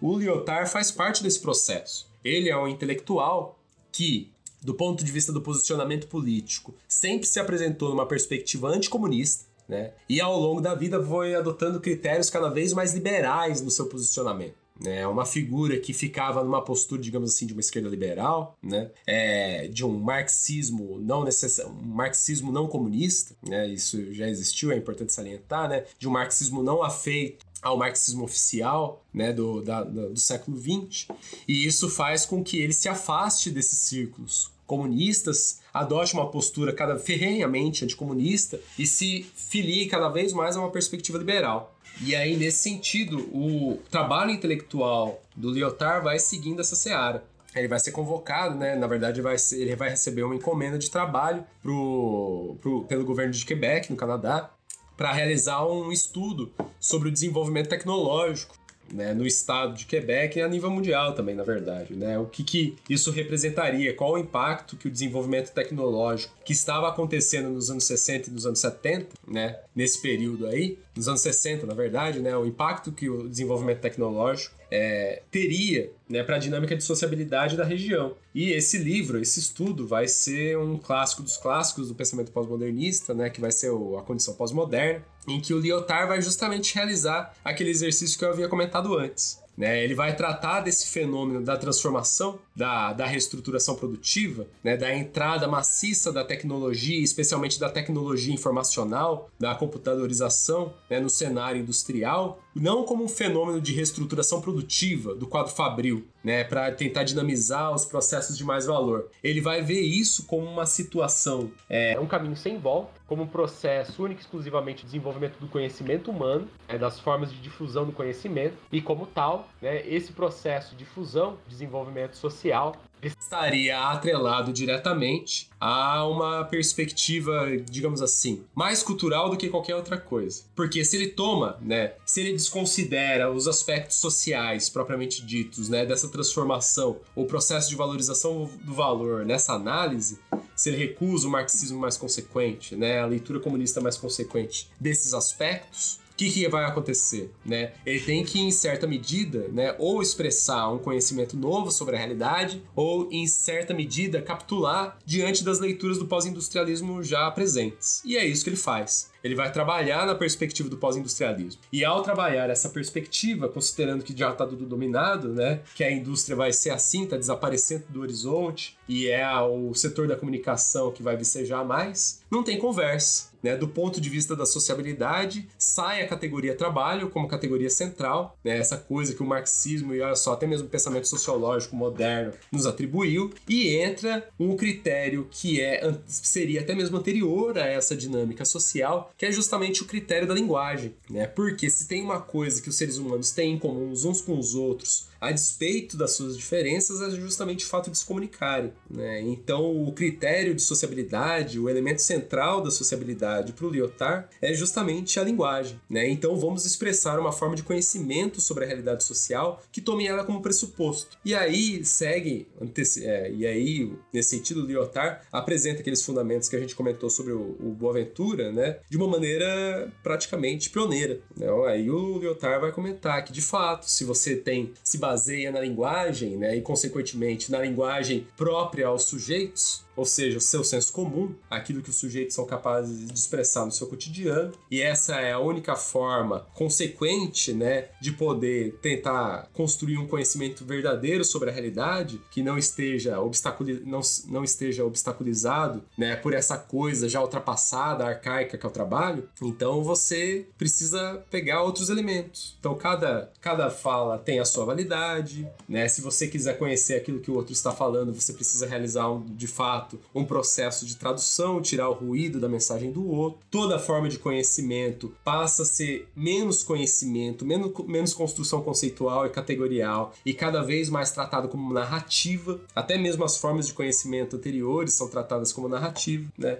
E essa narrativa, obviamente, você pode aceitar ou não. Ela não, não cabe a ela nenhum exercício de objetivação, porque como ela é fruto né, de um processo de abstração baseado na representação, essa narrativa ela é passível de diversas interpretações. Né? Então você não precisa nem se dar o trabalho de realizar a crítica propriamente dita. Basta ignorar essa narrativa e construir a sua própria, se baseando naquilo que você escutou das outras pessoas sem problema nenhum. Mas ela será a sua, né? E consequentemente, né, aí a gente tem uma postura pro-liotardiana, que a gente costuma chamar, né, de supervalorização da figura do indivíduo, né, porque o indivíduo se basta muito a si mesmo nesse processo. Só ele se basta, aliás, né, até mesmo do ponto de vista político. Porque veja só, até então, né, o pensamento marxista e até mesmo o pensamento liberal, da esquerda liberal, e ancorado nessa perspectiva da centralidade do trabalho, ela, ela apresenta uma coisa, né, segundo Lyotard, que era justamente o que? Trabalhar é, um, como é que eu posso dizer? Trabalhar os aspectos da realidade social muito fundamentados é, na estrutura do trabalho, na estrutura dos sujeitos. E, consequentemente, toda a dinâmica política, toda a constituição desses interesses por parte dos sujeitos estaria vinculada a lutas coletivas, né? dada a, a difusão que a categoria do trabalho permitiria a esses sujeitos. Com a queda da centralidade do trabalho, com a suposta queda da centralidade do trabalho, o sujeito pode se ver é, desvinculado de tudo. Né? As formas de relação política que esses sujeitos podem ter consigo e com os outros, elas são altamente esporádicas. Elas são realizadas a partir de pontos de toque que a narrativa, né, ou seja, a leitura imediata que esses sujeitos possuem da realidade, encontra de comum, nem que seja um pontinho de toque qualquer, com a leitura né, narrativa dos outros. Ah, então eu tenho um problema, né? Preciso resolvê-lo. Ah, outras pessoas parecem ter o mesmo problema que eu. Então a gente vai se juntar agora esporadicamente para resolver e conseguir pontuar esse problema. Na forma de sindicato, na forma de movimento político, de partido, não. Que essas coisas são distantes, né? Elas são baseadas numa perspectiva perspectiva de identidade coletiva, de construção coletiva, que não é a minha, né? Eu não concordo com todas essas pessoas. É um, é um saco trabalhar com grupo, né? Então eu só quero resolver o meu problema rapidamente. Então o que, que eu faço? Vejo que é uma pessoa tem um problema pontual e pontualmente ela tem o mesmo problema que eu, e eu vou tratar de resolver esse problema da forma mais rápida possível, né? Então, nesse sentido, a, a atuação política, ela sai da organização e ela vai para o foco esporádico, né, do tal do ativismo, né, do enfoque do exercício pontual do indivíduo dentro de um determinado contexto. Aí chegam aqueles vínculos, né, é, de abaixo assinado, né, de apoio nas redes sociais, né, que a gente sabe que são muito pouquinhos, né? E que eles existem e se reverberam até os dias de hoje, porque eles estão fundamentados nessa característica, que é justamente da valorização do espaço individual do outro e do não transbordar dessa barreira individual. Né? Então você não vai mexer com outra pessoa, a outra pessoa não mexe com você, você tenta satisfazer os seus interesses, conseguiu de boa e vai embora, né? dá tchau e benção, e se afasta desses sujeitos. Não há liga do ponto de vista do trabalho social, das relações sociais mais profundas, né? do trabalho de base propriamente dito. Então Lyotard ele é um intelectual que vai surgir no contexto de ascensão do pós-modernismo, de ascensão e cristalização do pós-modernismo, trazendo o um modelo tanto teórico quanto político do sujeito que se alinha ao pós-modernismo. É aquela figura que vai ficar nos termos da representação, que vai considerar válido e suficiente a sua participação política apenas no contexto de representatividade, né? Algo que é altamente conveniente com as posturas políticas do pensamento neoliberal. E aqui eu queria fazer um parênteses, que não é tão parênteses assim, mas que é muito importante de ser salientado. Né? O Ian me perguntou justamente sobre os vários intelectuais pós-modernistas que existem. É, muitas vezes, né, dada essa característica de espantalho do, do conceito de pós-modernismo, é, existem alguns intelectuais que são taxados desse jeito, mas que que na verdade não são, né? Ou se o são, a gente precisa ponderar muito esses aspectos, né? Por exemplo, eu acabei de comentar sobre essas características do desenvolvimento do pensamento pós-modernista que dão margem para os processos de neoliberalização, né? A neoliberalização também é um outro conceito, uma categoria difícil, né, de qualificar e de caracterizar para se encaixar na realidade sociohistórica, mas a gente trabalha em grande medida o neoliberalismo como uma tentativa de retomada dos aspectos do pensamento liberal, né, a partir partir de um contexto diferenciado, que é o contexto do, da, da, do caráter mal sucedido né, das políticas reformistas dentro do quadro capitalista, dentro do desenvolvimento capitalista como um todo. E ainda mais num contexto de ascensão, né, e de, de ascensão não, né, mas de é, oposição a uma perspectiva revolucionária cada vez mais em baixa, né, dentro de um cenário pós-Guerra Fria é, que a gente tem que reconhecer que foi vencido, né, essa batalha foi vencida pelo pensamento liberal. Então você tem um cenário né, que vai ser gestado ao longo dos anos 80 e começa a apresentar suas caras de uma maneira hegemônica no início dos anos 90, que é do pensamento neoliberal, que é o resgate do pensamento clássico liberal, né, sem os seus supostos floreios humaniz humanizantes, né, humani pretensamente humanizadores, e que cada vez mais vai salientar os aspectos da representatividade como forma de é, escapar, né, tentar escamotear né, os limites da democracia burguesa, os limites da democracia representativa, para tentar brecar, refrear né, a luta da classe trabalhadora organizada de um nível geral. E como é que ela vai fazer isso? Né? Como é que a perspectiva liotardiana se encaixa nesse processo? Ela vai se encaixar justamente nisso ao projetar teoricamente né, um super indivíduo ou superlativizar né, a postura autônoma do indivíduo dentro do cenário social, ela vai dar brecha para se pensar, e é se pensar mesmo, né, uma forma de interação sobre a realidade que despende da conexão com os outros sujeitos, desse aprofundamento, né, que envolve a compreensão de processos, que envolve até mesmo entrar, né, se, se compreender como um sujeito realizador de processos históricos. Ou seja, né, a dinâmica da reificação, ela vai se agudizando, vai se aprofundando numa perspectiva sem par na virada dos 80 para os anos 90 e o pensamento pós-modernista ajuda nisso, né, ajuda bastante nesse processo. E aí o que, que acontece? Esse processo de superlativização do indivíduo vai resultar justamente na dinâmica daquilo que muitos chamam né, das políticas identitárias. A gente precisa lembrar né, que as políticas identitárias, que são relacionadas diretamente à política da representatividade, elas estão relacionadas diretamente ao escopo do pensamento liberal. Ela não é uma coisa nova, ela, na verdade, é o fruto mais bem acabado, ou se vocês preferirem, mal acabado, né? Dependendo da ótica que se expressa essa adjetivação. Ela é o fruto, digamos assim, otimizado, né, para acabar com esses termos, né? É o fruto otimizado justamente do pensamento liberal, né? Para lidar com as questões da democracia ser representativo. O que, que você faz? Né? Você cria uma expressão de identidade, né? e essa expressão de identidade ela é vista num primeiro momento como uma autorrepresentação do sujeito sujeito, né, diante de uma quadra histórica, é aquilo que o sujeito projeta de si mesmo dentro de um determinado contexto, e essa projeção identitária, né, ela vai encontrar uma semelhança, vai encontrar uma, espécie de avatar, né, dentro de um determinado sujeito político. A prática da representatividade está ligada diretamente com isso, né? Então, o pensamento neoliberal, alicerçado por essas práticas pós-modernistas, ele vai reconhecer nisso uma dinâmica muito curiosa e muito potente para a manutenção das suas condições,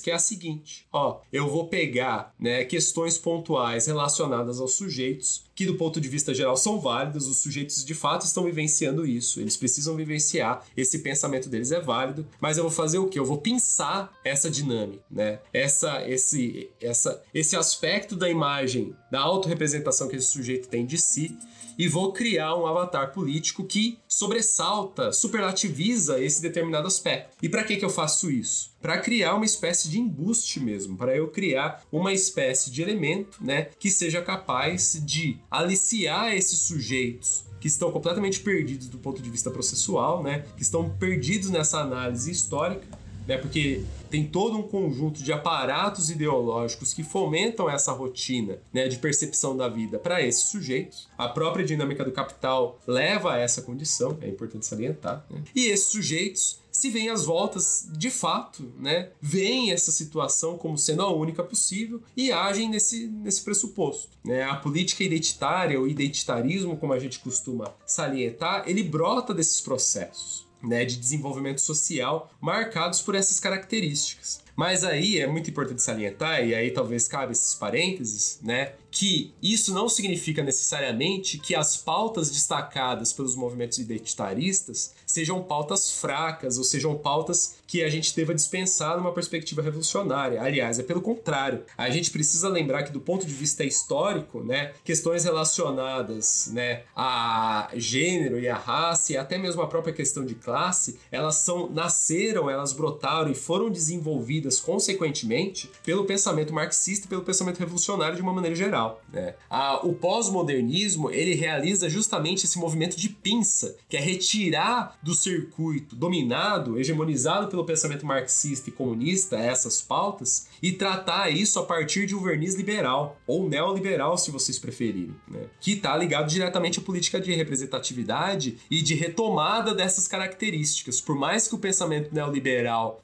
apregoe a questão do Estado mínimo, essa questão do Estado mínimo está alicerçada diretamente ao domínio ao controle econômico, ou supostamente econômico, como se fosse apartado de tudo o resto. O neoliberalismo, dentro da sua dinâmica estritamente política, né, dentro do seu cenário de satisfação de interesses das classes que estão em jogo, das classes em questão dentro do contexto histórico, ela utiliza o mecanismo do Estado. Ela não faz questão de abrir mão dele, pelo contrário, ela se fia na estrutura do Estado, no, do Estado ou no aparato jurídico político, né, justamente para tentar fazer valer as suas pautas, para tentar controlar a dinâmica da classe trabalhadora. E ela faz isso justamente pensando essas pautas. A gente, e aí tá parênteses, né? Que a gente precisa lembrar dos, de alguns descaminhos, de alguns movimentos teóricos que são confundidos com o pós-modernismo, mas que não o são. E aqui eu queria tratar especificamente, que é um ponto que me toca muito, que é a expressão do pós-estruturalismo. O pós-estruturalismo é taxado por vários intelectuais marxistas como um fenômeno pós-modernista, por conta do, do prefixo pós, por conta das características de pensamento, por conta da valorização da linguagem, mas é preciso mediar melhor melhor essa leitura do fenômeno pós, do, do pós-estruturalismo. Porque o pós-estruturalismo, nem todos os autores pós-estruturalistas, é importante salientar, coadunam com as teses do pós-industrialismo. Né? O pós-estruturalismo é outro fenômeno ideopolítico, digamos assim, né? e é um fenômeno acadêmico, isso a gente precisa salientar. É um fenômeno com características bem acadêmicas, que surge num determinado contexto histórico, assim como várias outras vertentes de pensamento, é, dos desdobramentos da Guerra Fria, né? E dessa, e desse, dessa gradativa vitória que o pensamento liberal burguês tem sobre o pensamento comunista como um todo. A gente precisa lembrar que os principais autores pós-estruturalistas eles têm como principais referências de pensamento autores marxistas, incluindo o próprio Marx. Né? O, estrutura, o pós-estruturalismo francês e também o estadunidense se vale muito dos textos altusserianos, por exemplo, né, do marxismo estruturalista de uma maneira geral. E isso faz com que haja, ou pelo menos deveria haver, né, um vínculo de diálogo entre a nossa tradição marxista e a tradição dos pós-estruturalistas. Né, o, pós, o pensamento pós-estruturalista vai servir de base para uma outra tendência de pensamento que vai acontecer especialmente aqui no continente latino-americano e também no continente africano e asiático, nas antigas colônias, né, da dinâmica do capital, que é justamente o movimento decolonial. O movimento decolonial, o pós-estruturalismo de uma maneira geral, não são necessariamente pós-modernistas. Afinal de contas, né, os pós-estruturalistas e o movimento decolonial, vários deles são críticos à dinâmica da representatividade. A gente precisa lembrar uma altura que é muitas vezes classificada como pós-modernista, que é a Judith Butler. A Butler não é necessariamente pós-modernista. Né? Lá no seu Problemas de Gênero, a Butler está atuando, está né, tá escrevendo um texto em que ela colide, ela bate de frente com a perspectiva de representação do pensamento liberal. Né? O arcabouço básico do desenvolvimento da teoria queer por parte da Butler, por mais que não esteja ancorado em uma perspectiva marxista e marxiana, olha só, né? Tem como um dos principais fundamentos uma perspectiva de ideologia muito calcada no Althusser. E essa perspectiva de ideologia, se sustentada pela Butler, está ligada diretamente a uma recusa do paradão de representatividade liberal. Quando a, assim, a Butler está tratando sobre isso, justamente num período que o movimento feminista né, tá querendo eleger como sujeito, ou seja, como identidade do movimento feminista, a figura da mulher, mulher com M maiúsculo mesmo. E a Butler tá falando que não, que o movimento feminista, né, passou por várias fases e que a principal, a, principal marco civilizatório, digamos assim, do movimento feminista foram as discussões relacionadas ao gênero, ao campo, né, que a gente chama do, do sexual, do, do, do, do erótico e da reprodução, né, que é uma, um campo extremamente amplo. E que isso necessariamente não passa pela figura da mulher, passa pela figura do humano, de uma maneira geral, né, por todas as formas possíveis, né, de, de, de entendimento da condição humana. Né? Tá certo que aí a Butler vai caminhando mais para uma perspectiva de performance, né? de uma análise também esteticizada da realidade social, mas ela não nega a, o, o, os limites né, contraditórios né, do pensamento liberal, da dinâmica política liberal e, consequentemente, da própria dinâmica do capital. Ela pode não alcançar isso é, a partir dos textos marxianos, mas ela resvala.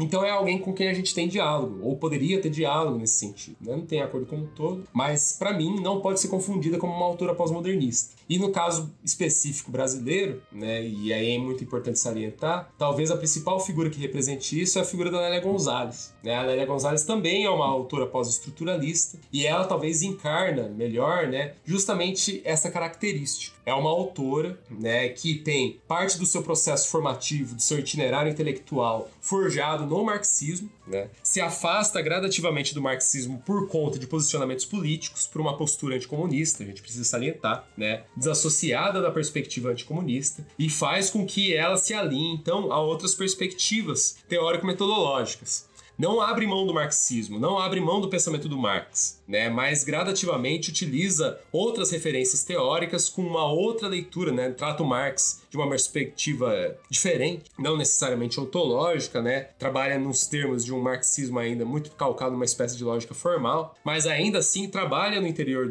no interior não, trabalha com o marxismo, né? Para tentar forjar uma leitura consequente dentro do seu espaço da dinâmica colonial brasileira, né? Da dinâmica do, do da, da resistência colonial que existe ainda no, no, cenário nacional. E conforme ela vai desenvolvendo a sua militância política, ela vai se afastando. Então ela é uma autora altamente marcada pelo pensamento marxista, mas que forja uma, um posicionamento político afastado do marxismo e de tendências anticomunistas. Não à toa, a Lélia vai ser responsável por organizar e dinamizar o movimento negro no Brasil, movimento negro afastado do pensamento marxista do pensamento comunista. Né? E esse caminho do desenvolvimento do pensamento da Lélia e, consequentemente, do movimento negro brasileiro, né, vai ficar à mercê da dinâmica geopolítica, da batalha das ideias, justamente desse período, dos anos 70, dos anos 80. Se ela e o movimento negro, de uma maneira geral, aqui no Brasil, não se alinham à perspectiva marxista, comunista como um todo, o que vai sobrar para eles ou é forjar um elemento novo, né, que se afaste do pensamento liberal e do pensamento marxista, ou acabe se alinhando, né, a partir dessa perspectiva mesmo do pensamento liberal.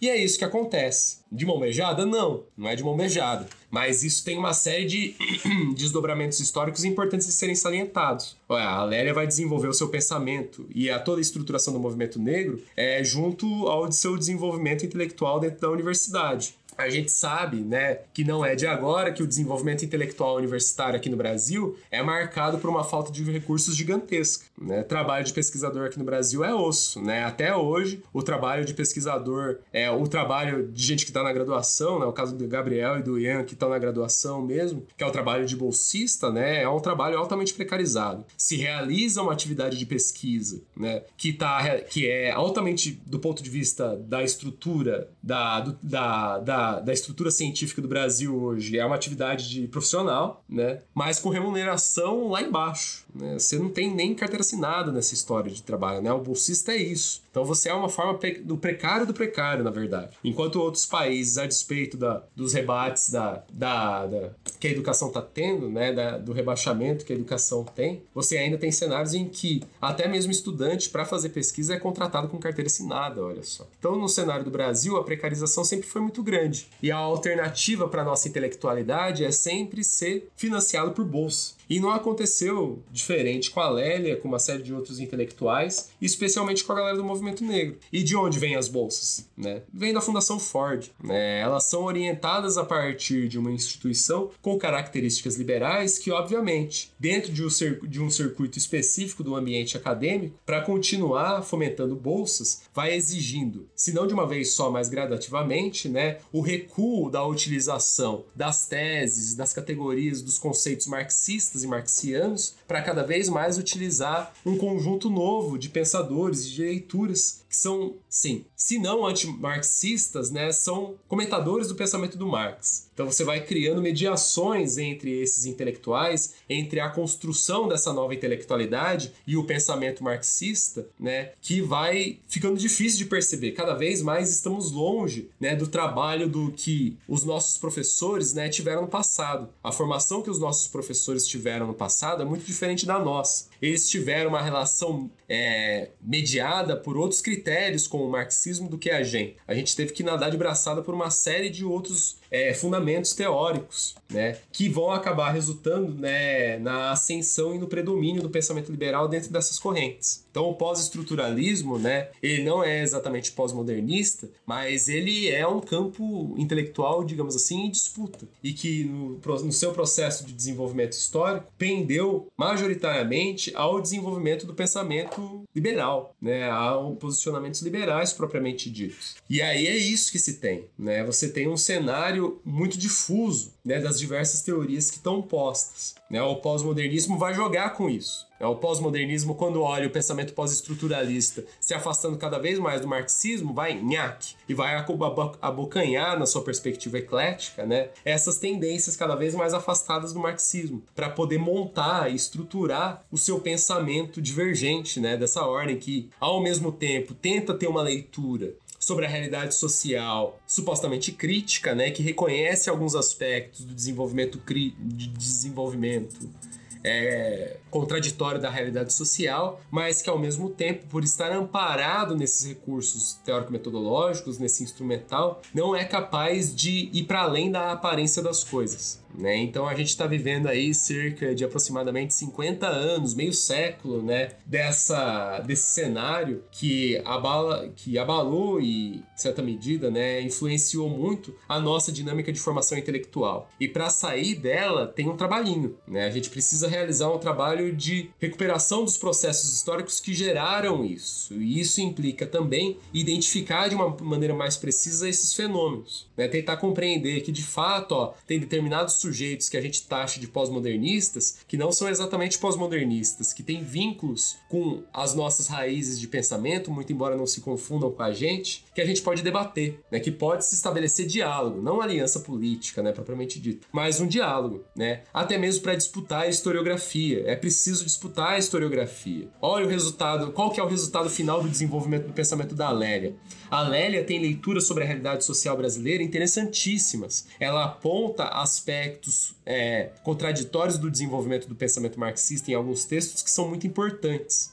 Especialmente das leituras do pensamento do Caio Prado. Ela aponta muito o caráter misógino e racista do pensamento do Caio Prado, que é, muitas vezes passa em brancas nuvens no interior do marxismo, que a gente precisa resgatar, né? E isso é muito importante. A Lélia, o pensamento da Lélia consegue, é um instrumento muito importante para a gente chegar a esse tipo de, de geração desse tipo de conhecimento. E no interior do marxismo, a gente basicamente rechaça a Lélia, né? Grande parte dos marxistas rechaçam o pensamento da Lélia. E quem toma a Lélia como figura intelectual importante? Uma figura como a Djamila Ribeiro, que não tem nada a ver com a, a não só com a nossa estrutura teórico-metodológica, de como a gente concebe os processos de conhecimento, mas com a própria postura política, né? A Djamila Ribeiro é uma figura de pensamento liberal, marcada por esses processos do identitarismo. E ela reivindica o pensamento da Lélia Gonzalez como sendo o pensamento dela. E a Lélia tem uma formulação de pensamento completamente distinta da Djamila. Né? A Lélia não defende a questão da representatividade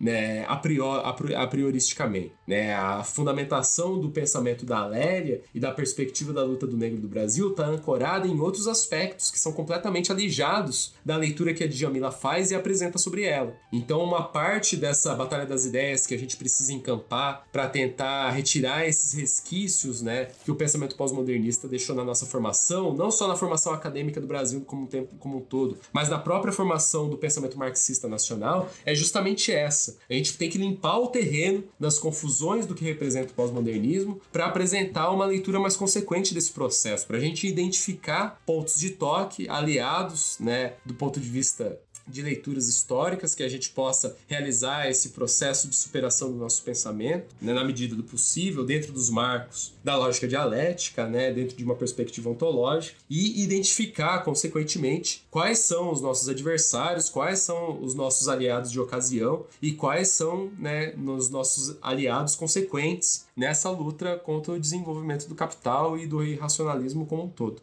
Muito bem, então. Foi uma resposta muito rica acerca dos autores do pós-modernismo, chegando até mesmo a enveredar por outros assuntos, mesmo que não estejam intimamente ligados ao pós-modernismo, são de grande importância para nós marxistas brasileiros que desejamos compreender a particularidade de nossa realidade brasileira enfim, foi uma resposta muito boa, muito boa mesmo, muito rica em conteúdo.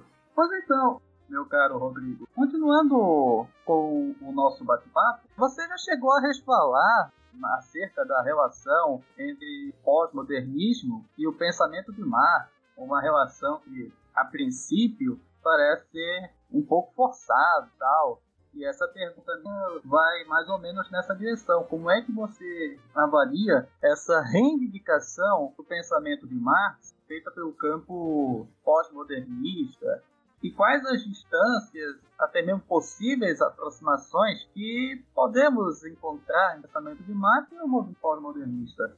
Oi, então, aproximações eu consigo enxergar, assim, do ponto de vista consequente mesmo da análise, apenas uma, que é a seguinte: o pensamento pós-modernista ele se constituiu nesse período, né, fazendo uma, uma crítica aos desdobramentos da modernidade, né, muito embora não tenha superado o, o, os aspectos de desenvolvimento ideológico da própria modernidade, no meu ver, né, mas ele se apresenta como um fenômeno ideológico que tenta superar o pensamento modernista, o pensamento liberal liberal como um todo. E é algo que o Marx também realiza também. Né? É, o Marx se apresenta na sua constituição, no seu itinerário formativo, né, como um autor que já na assim, sua chamada juventude, né, vai reconhecer os limites do pensamento liberal burguês né, digamos assim, nos motes revolucionários da Revolução Francesa e da Revolução Gloriosa lá na Inglaterra, e vai apontar os seus limites.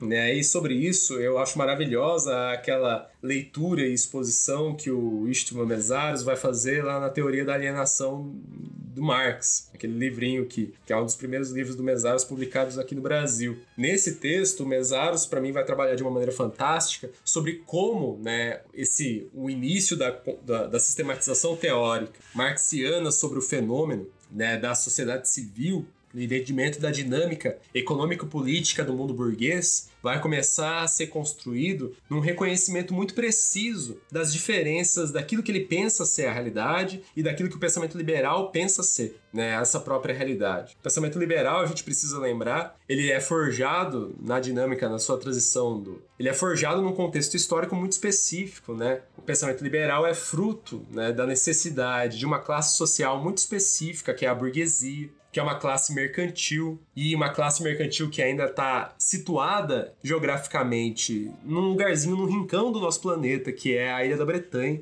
Né, que vai começar a ter uma condição é, de recursos financeiros que lhe permite é, perceber né, que o seu modo de vida pode ser melhor se ela tiver o controle da circulação do dinheiro, se ela fizer basicamente aquilo que a que a classe bancária, né, os banqueiros de uma maneira geral já realizavam desde o século XI, né? Só que agora não mais controlando a dinâmica bancária, porque claro, os banqueiros não iam permitir que isso pudesse acontecer em brancas nuvens, mas controlando a dinâmica da produção de mercadorias, controlando a dinâmica mercantil. Né, para a burguesia conseguir realizar esse feito, ela precisa romper com o padrão cultural feudal existente né, naquele período. Ela precisa romper com a postura tradicionalista que naturaliza as relações sociais é, que vão se constituir com o final do Império Romano e que vão fazer com que o poder da Igreja Católica e o poder é, e das suas, das suas expressões consequentes reverbere dentro do território europeu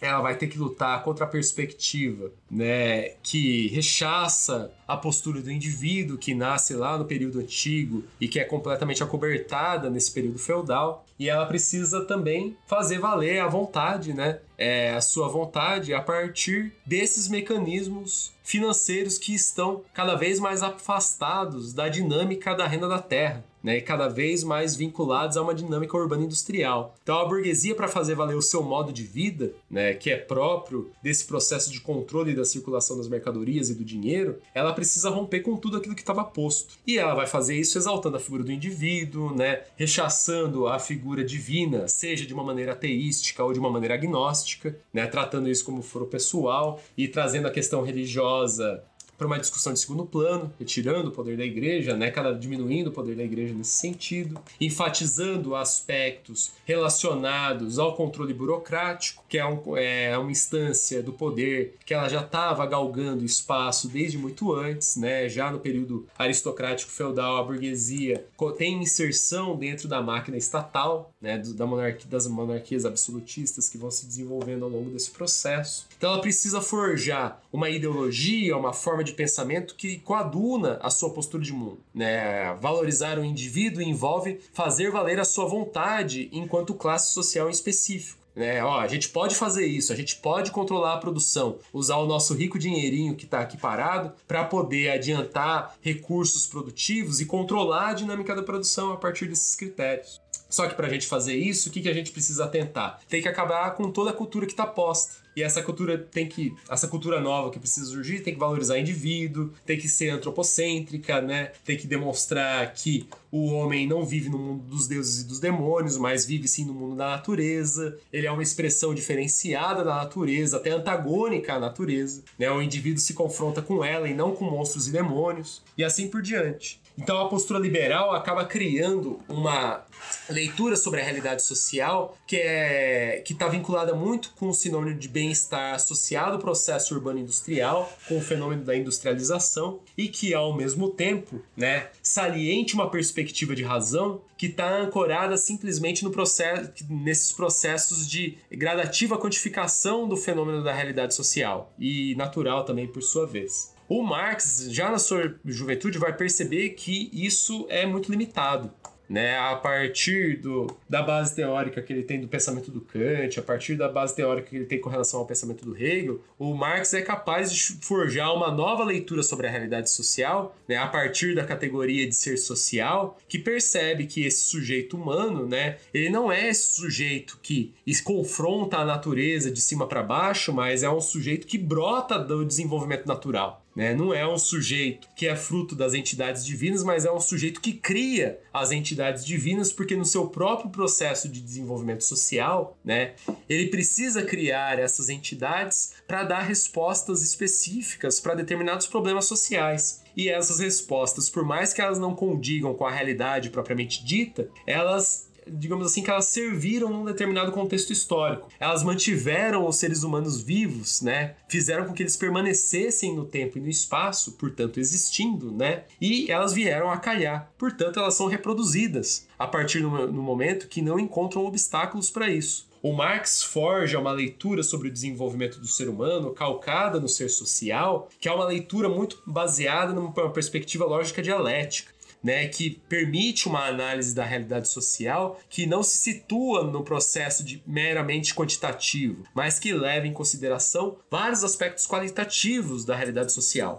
Né? A, a dinâmica de exposição que está posta no Capital é a maior representação desse processo. Né? O Marx a todo momento está pontuando essa relação dos limites do pensamento liberal com a sua leitura da realidade social, né? tentando demonstrar em que medida a leitura do pensamento liberal da economia política ela tem determinados acertos, mas ao mesmo tempo tem limites que são quebrados e são superados a, pela crítica da economia política. Né? E o Marx vai conjugando né, essas leituras sobre a realidade de uma forma a galgar categorias e conceitos né, na sua exposição. E isso o Marx vai desenvolver, esse faz parte do desenvolvimento do itinerário do Marx desde a sua juventude. Ele vai calcando isso ao longo do seu desenvolvimento. Né? Então, o Marx e o pensamento pós-modernista, de uma maneira geral, é, ou melhor dizendo, né, a partir do Marx e também a, a partir da perspectiva pós-modernista, é possível tirar uma leitura crítica da realidade social que a gente está vivendo, mas as coisas param por aí. Crítica no sentido de perceber que alguma coisa de errado não está certa, né, de que tem algum problema que está se passando na realidade social que a gente precisa perceber.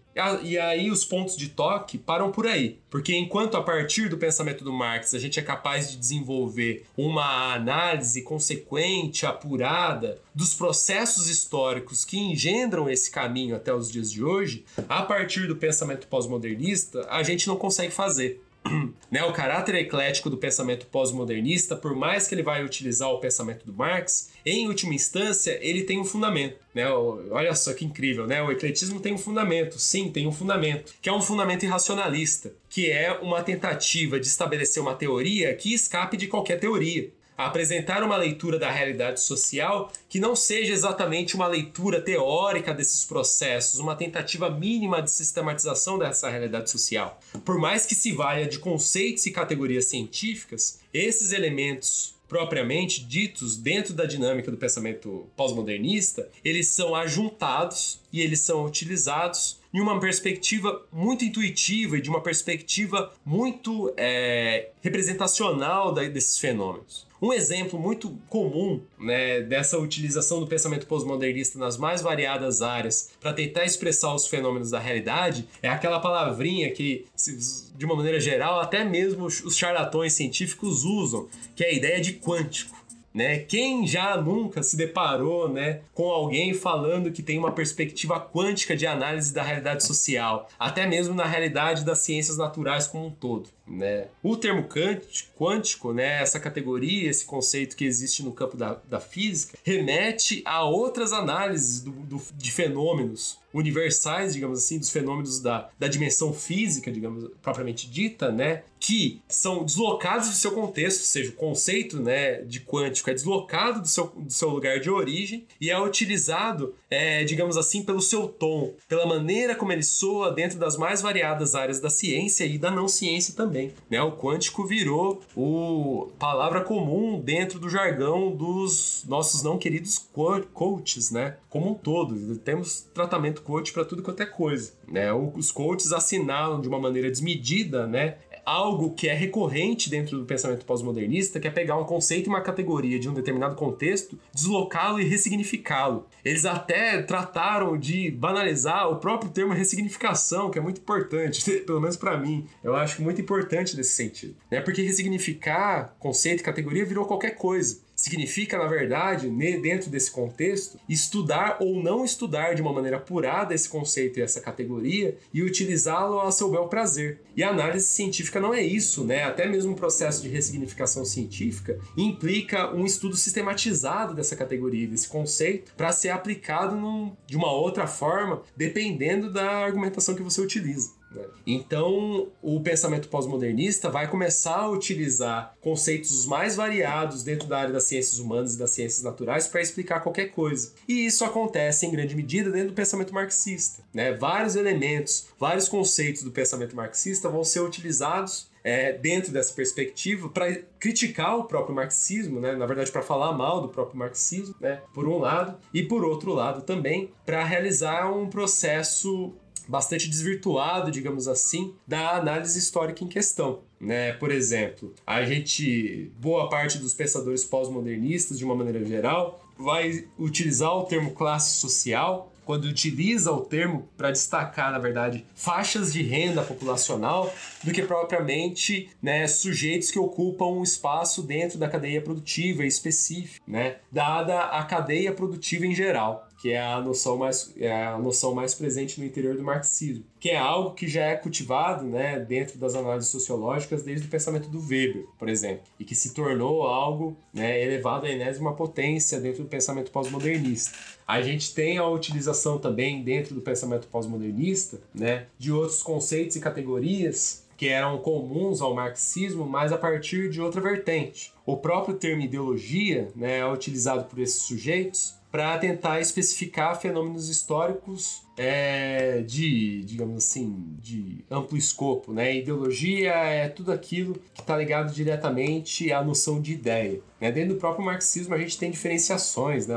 A categoria de ideologia no Marx é, por exemplo, já diferente da categoria de ideologia no Cash. Por sua vez tem diferenças com o pensamento altusseriano, né? A gente tem várias dessas diferenças, mas no contexto do pós-modernismo, a ideologia vira sinônimo de qualquer ideia, né? E não uma ideia que expressa um determinado contexto histórico, que é fruto de um determinado processo, seja ligado a um processo ontológico propriamente dito, né? Ou a um processo de dominação social. Não, é ideia pela ideia, pronto e acabou. Então a gente tem um cenário em que os intelectuais pós-modernistas acabam utilizando né, conceitos esporádicos do pensamento do Marx e dos marxistas de uma maneira geral, para, na verdade, fazer coro às tendências pós-industrialistas, né, às leituras de outras vertentes de pensamento. E aí a gente precisa definir bem esses termos, né? Quando a gente está tratando do pensamento do Marx, a gente está tratando de uma perspectiva, né, que tem uma análise sobre a realidade social fundamentalmente baseada numa perspectiva ideopolítica, né, numa perspectiva que encontra uma certa leitura intelectual da realidade social, que fundamenta uma certa postura política, que é divergente da do pensamento político liberal e é divergente também das correntes de pensamento ligadas à, à política da classe trabalhadora, que em maior ou menor medida, né, é, aceitam, acatam né, aspectos do pensamento liberal também nas suas formulações. Isso é importante destacar.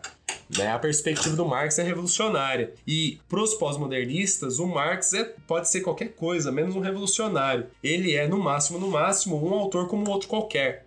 Né? Ou se se entende ele como revolucionário, ele é visto como um autor demodé, né? cujo caráter revolucionário da, das suas formulações estaria muito aquém daquilo das exigências do dia. E quais seriam as exigências do dia dos pós-modernistas? Aquelas cada vez mais fundamentadas na super relativização do, do sujeito, né? na alta individualização que se possa ter. O que, que significa, de uma maneira geral, né? a recusa das organizações políticas é, mais ou menos alinhadas à perspectiva da forma partido, nas discussões políticas assentadas na ideia de estratégia e tática, né, em discussões políticas que estariam unicamente salientadas né, a partir de critérios performáticos mesmo, né, de expressões estéticas, representacionais dos nossos desejos. Não que isso seja ruim, né? Expressar os nossos desejos, as nossas vontades é algo extremamente necessário, mas que do ponto de vista político, ou seja, no ponto de vista da disputa das classes sociais, elas representam uma resposta bem aquém daquilo que deve ser feito, né? no âmbito da política, no âmbito da luta de classes, né? Quando se fala da, da satisfação dos nossos interesses, o modo de proceder ele tem que ser assertivo. Né? Não é possível ter, não é possível, né, nesse espaço político abrir margem para dúvidas e também abrir margem para qualquer expressão imagética que confunda, né, os sujeitos com os quais a gente se alinha.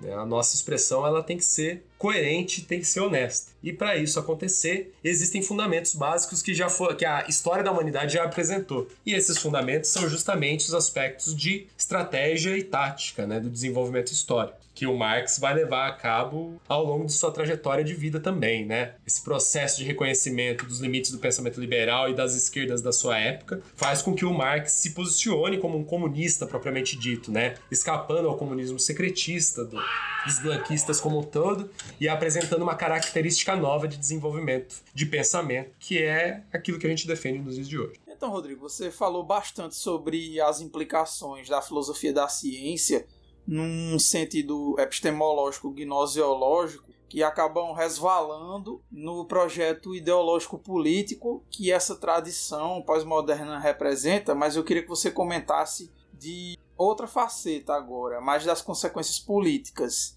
dessa tradição que acaba gerando uma inflexão anti-intelectual dentro da esquerda, que é provocada pelo pós-modernismo, isso sendo um legado especialmente de leituras de filósofos irracionalistas, como por exemplo de Nietzsche e Heidegger, né, que é, estranhamente muitas pessoas dentro do campo da esquerda parecem gostar desses autores inadvertidamente. Eu queria que você falasse desse fenômeno reacionário que se pinta de subversivo.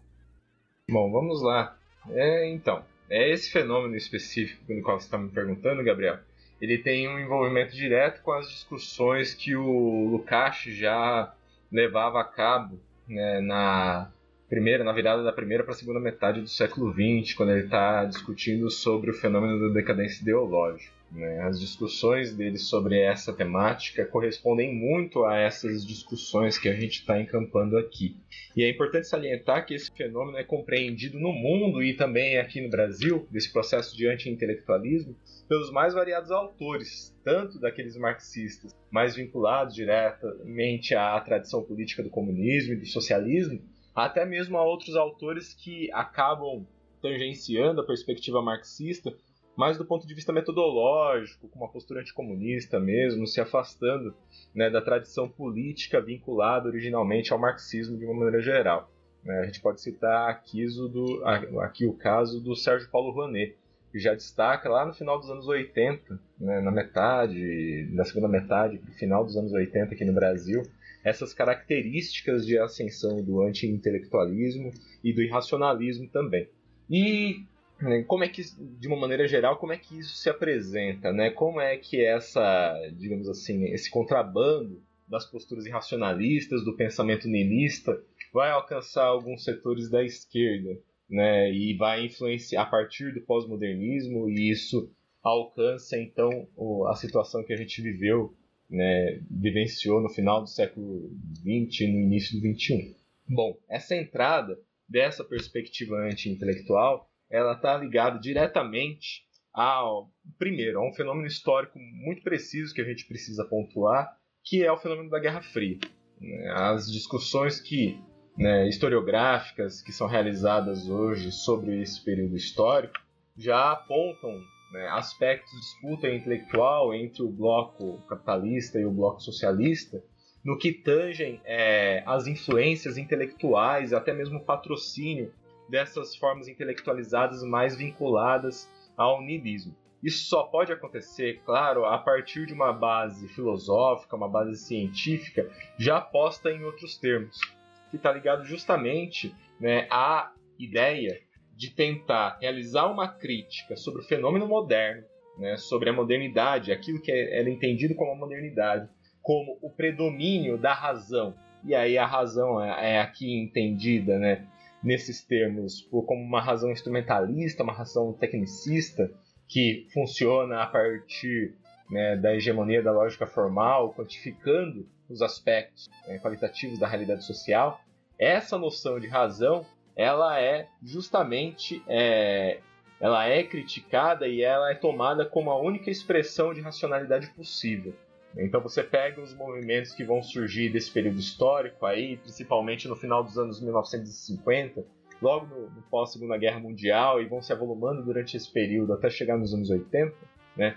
Como movimentos que vão fazer críticas contundentes à, à razão instrumental, à razão ocidental, tomando-a por esses termos, a partir dessas características. E é importante salientar que essas críticas à razão nesses termos elas já estão dadas no ambiente filosófico dos mais variados países, especialmente os países que já passaram por um processo é, de desenvolvimento capitalista, seja um processo de desenvolvimento capitalista clássico, seja um processo é, não clássico, né, a tal da via prussiana, que permite a esses países desenvolver formas de pensamento que se alinham a essa perspectiva de desenvolvimento das práticas relacionadas ao capital, ou seja, práticas então que se desenvolvem formas abstrativas, que estão cada vez mais linkadas, estão cada, cada vez mais vinculadas a processos sociais que ignoram né, a observação mais comedida, mais bem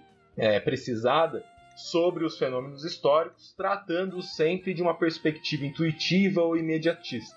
A gente precisa lembrar, e isso é algo que eu tento destacar na minha tese, né, que a dinâmica do capital, né, o conjunto geral de relações dinamizado por essa relação social de valorização do, do valor, implica necessariamente né, o desdobramento de práticas sociais né, que valorizam é, demasiadamente, de uma maneira superlativizada, né, esses critérios imediatos, né, essa visão imediatista da realidade social, ignorando né, a compreensão dos processos históricos, que é algo que, convenhamos, dentro da tradição marxista, especialmente da tradição lukashiana no interior do marxismo, né, implica a negação de um aspecto ontológico, de um aspecto existencial próprio do ser social, que é justamente a necessidade de compreensão né, do ambiente, da realidade social na qual os sujeitos estão inseridos, para poderem aplicar de fato, para poderem desdobrar seus foros teleológicos né, diante de todos esses processos. O conhecimento sobre a realidade social é uma característica ontológica do ser humano, dadas as suas características sociais. E é justamente isso que passa a ser desprezado no desenvolvimento das relações do capital.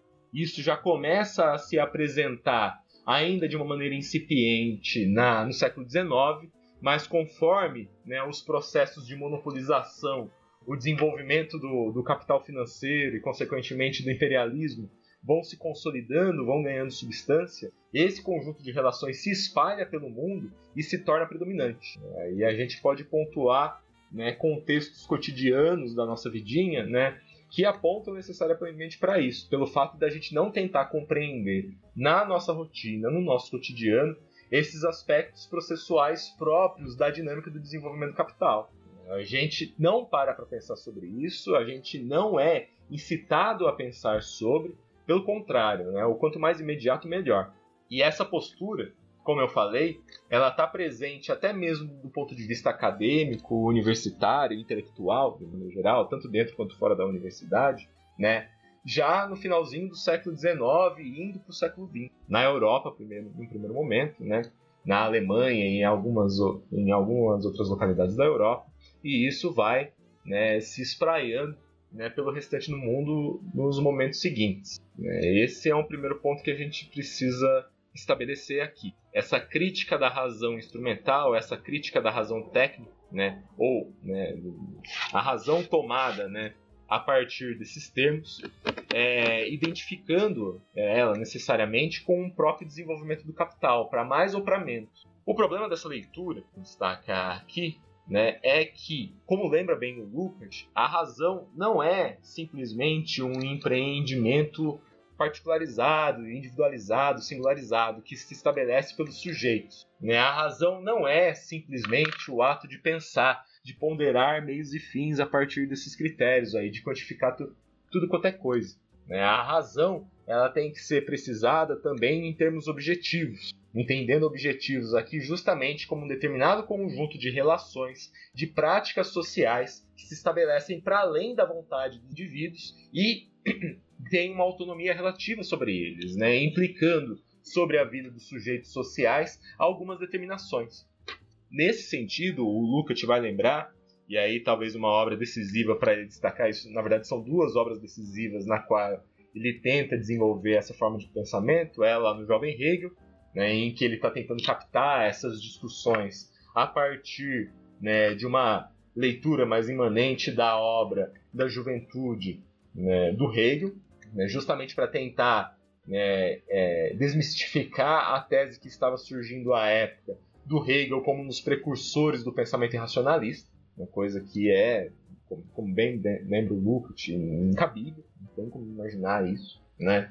E, ao mesmo tempo, né, ele vai desenvolver isso né, mais ou menos no mesmo período no A Destruição da Razão, em que ele vai tentar estabelecer esse liame que vai conectar a tradição da filosofia clássica alemã, né, a partir do Schelling, e vendo isso se desdobrar em formas diferenciadas até a ascensão do nazifascismo. Nesse período descritivo que o Lukács vai realizar, nesse conjunto de estudos mais ou menos sistemático, o Lukács é capaz de compreender que a razão tomada a partir de critérios objetivos, ela não corresponde com essa leitura muito comum do pensamento liberal, muito comum de certas perspectivas políticas, que vai tomar a razão como simplesmente esse instrumento de ponderação entre meios e fins, calcado nos aspectos majoritariamente da lógica formal e que tenta dar uma leitura sobre a realidade social sempre codificadora. Para o Lukács, a razão não é só isso. Né? A razão ela ganhou esses termos, né? ela conseguiu ter esses status de uma forma de conhecimento específica sobre a prática humana né? É, no pensamento liberal. E aí, especificamente, né, nas, na, e tendo seu apogeu, né, seu máximo de desenvolvimento nas resoluções é, kantianas, no pensamento kantiano. A partir do Hegel, se inauguraria, digamos assim, a formulação de um novo conhecimento sobre o entendimento daquilo que seria a razão, baseado já em critérios dialéticos, mais do que propriamente a partir de critérios de lógica formal, que permitiria compreender que a razão, né, o processo de desenvolvimento da racionalidade humana, teria alcançado um novo patamar. E esse patamar é justamente né, aquele que trata de formas novas de pensar a relação entre o sujeito e o objeto na realidade social que implica uma noção ontológica materialista. Então a gente tem esses critérios estabelecidos, né? A razão para o Lukács, o máximo de desenvolvimento possível, o objetivo da racionalidade no período que ele está estudando, é a perspectiva formulada pelo Marx. Né? A partir de uma lógica dialética, a razão marcada pela lógica dialética, por uma relação diferenciada entre sujeito e objeto do saber, né? pela perspectiva ontológica materialista. Então todos esses termos acabam é, apresentando um novo critério de racionalidade que já não corresponde com a leitura do pensamento liberal, que é dessa racionalidade codificadora.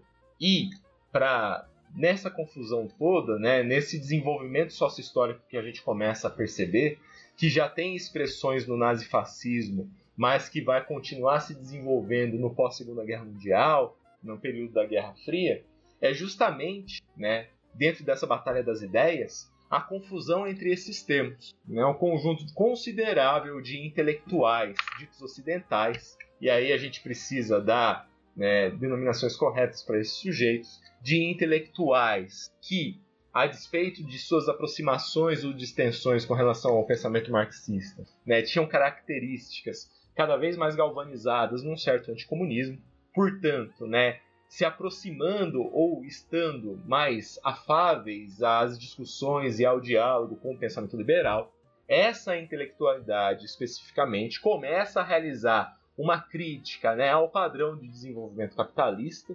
rechaçando essa perspectiva de racionalidade própria do pensamento marxiano e adotando como a racionalidade que precisa ser questionada, discutida, justamente a razão formal, a razão tecnicista. Qual que é o problema dessa história, né? Que afinal de contas eles estão realizando uma, razão, uma crítica à razão liberal. O que acontece é que essa crítica à razão liberal ela, ela é, dispensa né, essa perspectiva da lógica dialética. Ela é simplesmente dispensada como sendo uma espécie de entulho autoritário, autoritário próprio da perspectiva comunista, própria, é coisa de marxista, basicamente. Né? E aí, justamente nesse período, né, da, já no início da segunda metade do século XX, onde essa batalha das, das ideias própria da Guerra Fria né, começa a apresentar sinais de que o pensamento liberal está avançando né, sobre a perspectiva socialista comunista, a gente começa a ter né, a constituição de um, de, um, de um ideário intelectual, e isso acontece em grande medida no meio acadêmico, no meio universitário, que tenta encontrar um conjunto de respostas novas, né, críticas a essa postura liberal e que, ao mesmo tempo, tenta rechaçar, tenta não se utilizar, não se valer de uma maneira plena desses aspectos desenvolvidos pela tradição marxista. Né? Para citar um exemplo que eu acho que eu já comentei também na, no, na, na resposta às outras perguntas, né? você tem nesse período, né, na virada da primeira para a segunda metade do século XX, um campo de discussões sobre o desenvolvimento do imperialismo que está relacionado diretamente né, aos debates sobre o colonialismo vinculados né, à perspectiva comunista, ao anticolonialismo, né, ao movimento anticolonial, que passam a ser cada vez mais celebrados e desenvolvidos fora desse meio. A partir da segunda metade do século XX, você começa a ter a ascensão de outros movimentos intelectuais e políticos que vão discutir a questão colonial a partir de outros marcos teórico-metodológicos, a partir de outras perspectivas, é, como eu, aqui a gente poderia chamar de, de, de outras perspectivas que rechaçam o marxismo de maneira geral o marxismo e o comunismo. E aí, nesse sentido, né, um dos exemplos que a gente pode elencar aqui é justamente a ascensão do movimento decolonial. O movimento decolonial surge dessa perspectiva de um conjunto né, de intelectuais situados nas antigas colônias, ou seja, no, no, conjunto de países subdesenvolvidos próprios da dinâmica capitalista, que passaram por um processo de modernização conservadora recente, né, e que tentam né? A despeito né, do reconhecimento da crítica, né, dessa racionalidade liberal europeia, né, dá uma resposta de outro tipo. Nesse primeiro momento, os intelectuais decoloniais, né, eles se utilizam do arsenal teórico-analítico do pensamento marxista. São vários os intelectuais que estavam associados a essa perspectiva anteriormente, né, que se decepcionam em maior ou menor medida com o comunismo e que né, começam a apresentar essas leituras, né? Uma tentativa de leitura sui generis, né? Da situação colonial que tenta se afastar das discussões do anticolonialismo. A gente tem aqui na América Latina o Aníbal Quijano, né, que trabalha muito nessa perspectiva, aqui mesmo no Brasil a Lélia Gonzalez, né, que eu havia citado na, na minha resposta à pergunta anterior. Né? Então você tem um conjunto de intelectuais que se vale das teorias do marxismo, mas não se associa politicamente, filosoficamente a essa vertente temos um ponto. Esse é um ponto importante. Só que aí o que passa a acontecer? Esse conjunto de intelectuais, ele, ele também se vale de outros critérios, de outras formas de desenvolvimento.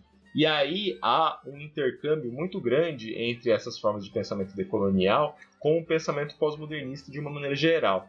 A gente precisa lembrar, né, eu vou aqui né, bater a tecla mais uma vez nesse ponto, que o pós-modernismo, uma das principais características do pós-modernismo, é justamente estar associado, tomar como pressuposto né, inquestionável a tese do pós-industrialismo. A tese de que o fenômeno do industrialismo que marcaria né, o período moderno estaria em vias de acabar. E a partir daí seria necessário tratar né, as questões sobre a dinâmica social a partir de outros termos. Esses outros termos, de uma maneira geral, eles foram baseados né, naquilo que a gente costuma chamar do fim da centralidade do trabalho. Há uma série de autores, especificamente autores europeus, né, que vendo a transformação da paisagem né, europeia, desse processo de reestruturação das plantas fabris, da atividade industrial no seu território, passa a elencar como possibilidade de chave analítica a ideia de que o trabalho, ou seja, a capacidade que os seres humanos têm de transformar a realidade social no qual estava amparada toda a dinâmica da modernidade, toda a dinâmica industrial, estaria dando espaço cada vez mais né, a práticas econômicas de outro tipo, vinculadas à financiarização, ao setor de serviços, né, fazendo com que o setor industrial se esvaziasse. Nesse sentido, né, a tese do trabalho, como essa transformação ativa do ambiente, que a atividade fabril talvez é a expressão modelar, expressão exemplar de todo esse processo, teria ficado para trás. Contribui para esse clima né, de leitura sociológica sobre o fim da centralidade do trabalho a ascensão cada vez maior das tecnologias da informação e da comunicação. É importante lembrar que é justamente no período das grandes guerras mundiais, especialmente na Segunda, que parte das nossas tecnologias, das, das tecnologias ligadas ao campo da computação, começa a ser gestada e desenvolvida. A partir do momento que a Segunda Guerra acaba, os conflitos acabam, né, esse know-how, esse saber fazer, o acúmulo tecnológico que é desenvolvido no período da guerra, ele precisa encontrar vazão em outros lugares. E ele passa a encontrar essa vazão justamente no âmbito industrial. O processo de reestruturação produtiva não pode ser entendido plenamente né, sem essa característica do desenvolvimento das formas de comunicação que vão acontecer a partir desse período. O desenvolvimento principalmente da computação e da informática. Vamos lembrar, e isso é uma coisa muito curiosa, né, que o desenvolvimento da, da, da informática propriamente dita, né, ela nasce junto com a ascensão na Europa do movimento estruturalista, né, da filosofia estruturalista. Né. Aí a gente vai lembrar né, o curso de linguística geral do Ferdinand Saussure, né, como uma expressão cada vez maior da ascensão da filosofia estruturalista e do desenvolvimento da, das ciências da informação. A partir do momento que as ciências da informação, as tecnologias vinculadas cada vez mais ao campo informacional e computacional, passam a entrar no âmbito da indústria, facilitando a troca de informações, a troca e o acúmulo de informações, né, se cria né, um ambiente intelectual cada vez mais propício para se pensar né, a dinâmica social a partir dessa forma intelectualiza intelectualizada predominante no meio acadêmico. A linguística vai ser base para as ciências da informação. É importante lembrar, ela vai ser base também é, do ponto de vista paradigmático, como modelo de análise, né, para a área da genética também. O desenvolvimento da, da, da, das ciências da informação vai permitir pensar né, as práticas de mapeamento genético a partir de outro patamar de desenvolvimento facilita muito né, o desenvolvimento dessa área da ciência, que é uma das áreas mais desenvolvidas é, tecnologicamente e industrialmente hoje, preciso salientar, né, a área da, da genética. Tudo isso graças à ascensão desse conjunto de relações próprios à informação. Né? Talvez o, o, exercício intelectual pioneiro dessa área está naquele livro clássico, né, A Condição Pós-Moderna, do Jean-François Lyotard. E ali existe um elemento propriamente pós-modernista que vai começar a influenciar os movimentos que não são necessariamente pós-modernistas, mas que vão se fazer valer né, dessas leituras ecléticas que o pós-modernismo vai trazer, que é justamente o reconhecimento, o reconhecimento não, né, a hipótese de que o novo elemento central da sociabilidade humana, ou para alguns até não é necessariamente um novo elemento, mas ele teria sempre, sempre sido, né, o elemento central da sociabilidade humana não seria mais o trabalho e sim a linguagem. O ambiente intelectual da época é favorável a se pensar nisso. A gente tem um intelectual como o Jürgen Habermas, escrevendo um livro para a reconstrução do materialismo histórico, que ele vai questionar justamente a ideia de centralidade do trabalho, colocando né, as discussões sobre a questão da linguagem que estão sendo desenvolvidas nesses meios, tanto na área da linguística, quanto na área né, da filosofia, na perspectiva estruturalista, quanto né, nas discussões que estão fomentadas pelo pensamento pós-modernista. Então a gente tem um, um cenário intelectual que permite é, essa leitura. E essa leitura sobre a centralidade da linguagem, retirando a centralidade do trabalho do eixo, ela traz uma característica que a gente precisa notar com precisão.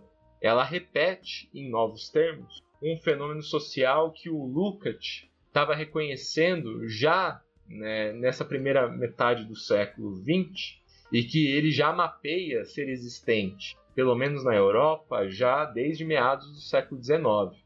Um fenômeno ao qual o próprio Lukács aponta que o Marx e o Engels já haviam reconhecido na sua época.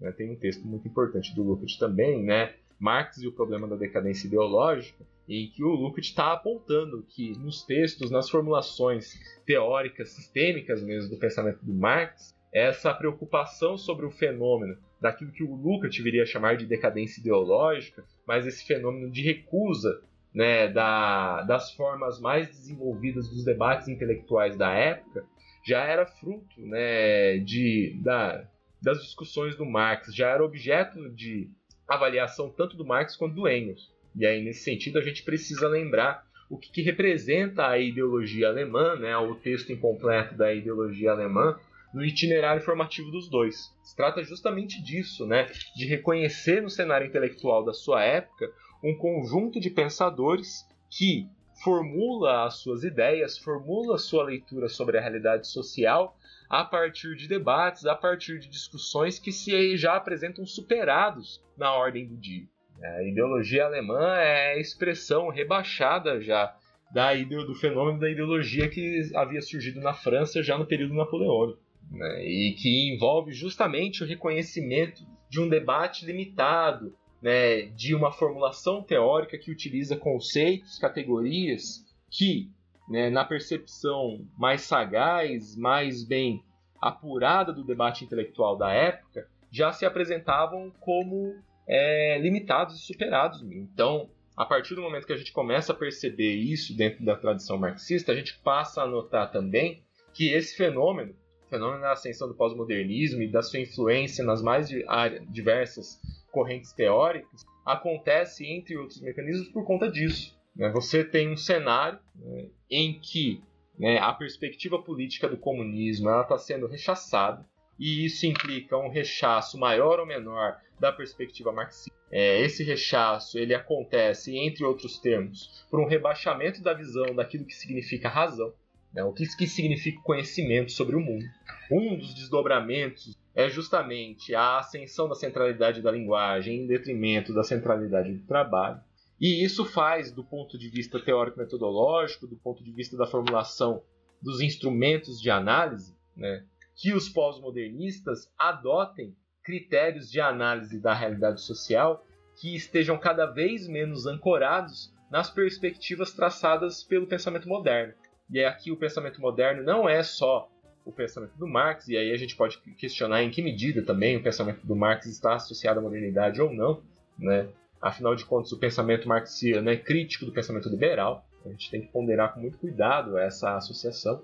Mas até mesmo né, a crítica que os pós-modernistas fazem ao modernismo, ao pensamento moderno, da tradição positivista e até mesmo do antipositivismo weberiano, por exemplo. É, embora tenham uma interface, né, tenham pontos de toque é, muito maiores com o pensamento weberiano do que propriamente com o pensamento durkheimiano. Né? Mas esse rechaço às práticas metodológicas próprias né, da, sociologia, da dita sociologia moderna, elas acontecem. A, a ideia né, de uma leitura objetiva da realidade social, baseada num pa parâmetro de análise a partir de procedimentos metódicos, tudo isso passa a ser cada vez mais deixado de lado e o reconhecimento, né, e passa a se ter um suposto reconhecimento de que a leitura sobre a realidade social ela deveria acontecer né, de uma maneira cada vez mais individualizada, necessidade de reconhecer a linguagem como critério central da sociabilidade humana, né, traz a ideia também de que todo ser humano é capaz de realizar uma leitura sobre a realidade social e mais do que isso, que essa leitura ela tem validade por conta própria.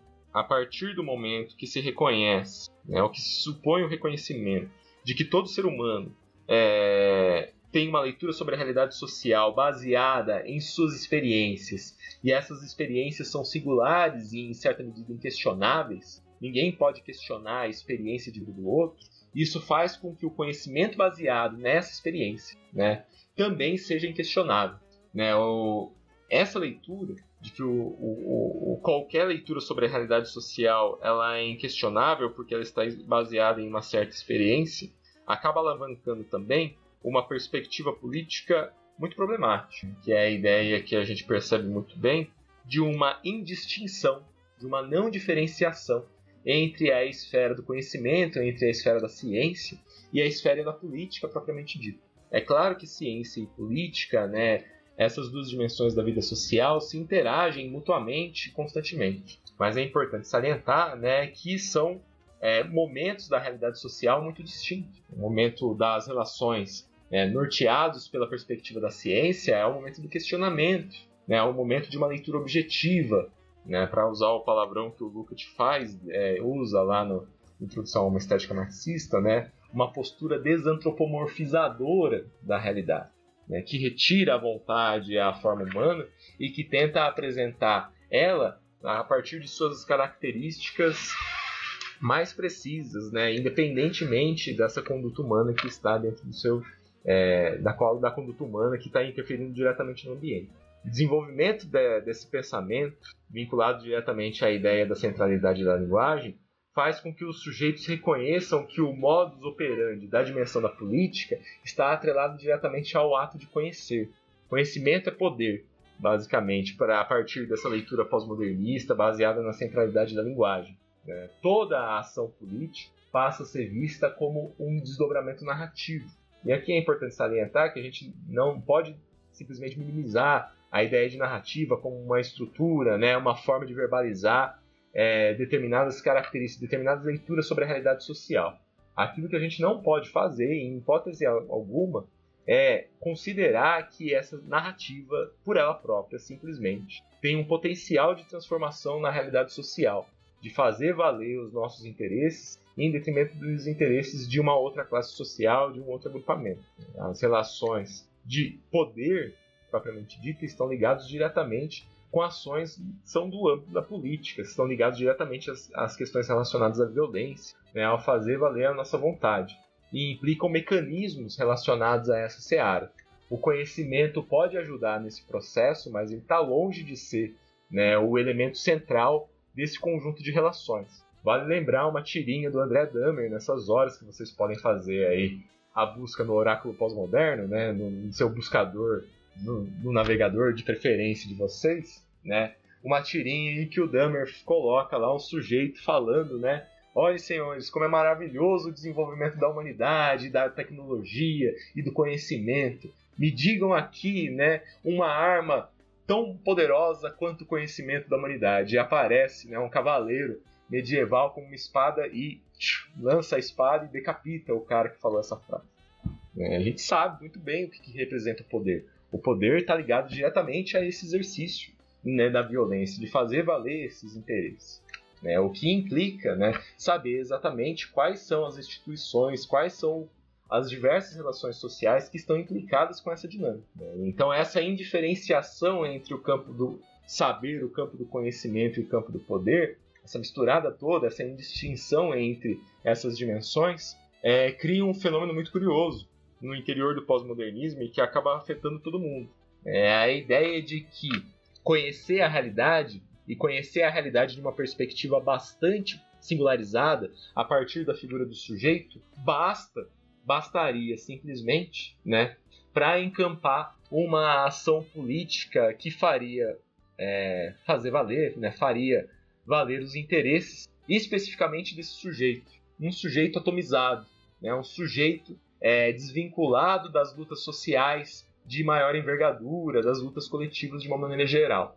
Como esse sujeito está apartado das lutas sociais de uma maneira geral, como esse sujeito se considera bastar a si mesmo que o seu conhecimento, formulações de conhecimento baseados na sua experiência, uma experiência cada vez mais cotidiana, pouco refletida, pouco mediada, né, fazem que não encontram espaço para o movimento da crítica, né, do, confrontar as suas ideias com a realidade, faz com que gradativamente né, setores que a princípio poderiam ser considerados no âmbito do progressismo, né, rechassem essa perspectiva. Cada vez mais a ideia da centralidade da linguagem se coloca para todos os sujeitos. Né? A ideia de conhecimento é poder e de que o conhecimento ele é formulado a partir de perspectivas singulares começa a hegemonizar todos os espaços de né, é, de discussão política e intelectual.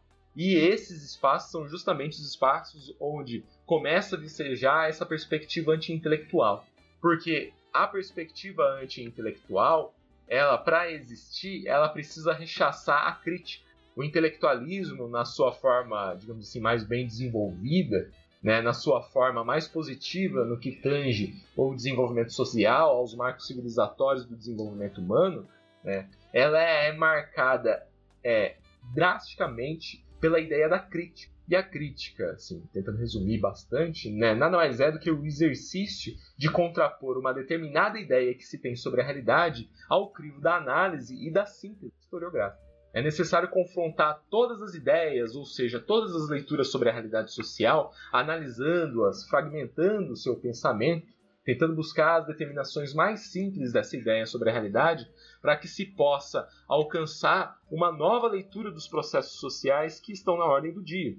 Perceber quais são os limites dessa leitura sobre a realidade social e, a partir do reconhecimento desses limites, traçar uma nova leitura, né, um conhecimento um pouquinho mais apurado, um pouquinho mais alinhado com a processualidade histórica propriamente dita. Agora, nesse cenário né, de, de vigência da, da centralidade da linguagem, ou do entendimento da linguagem como elemento central da sociabilidade, e todos esses desdobramentos que eu comentei, o que, que se tem?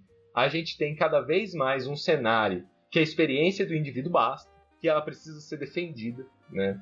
e o reconhecimento de que ela basta, não só do ponto de vista político, mas do ponto de vista científico também, o que despreza por completo essa ideia da crítica. Ora, se a minha ideia, baseada na minha experiência única e exclusiva, basta, quem é você na fila do pão né, para imaginar que pode fazer uma crítica à minha leitura sobre a realidade social? Jamais isso poderia acontecer dentro dessa perspectiva de pensamento.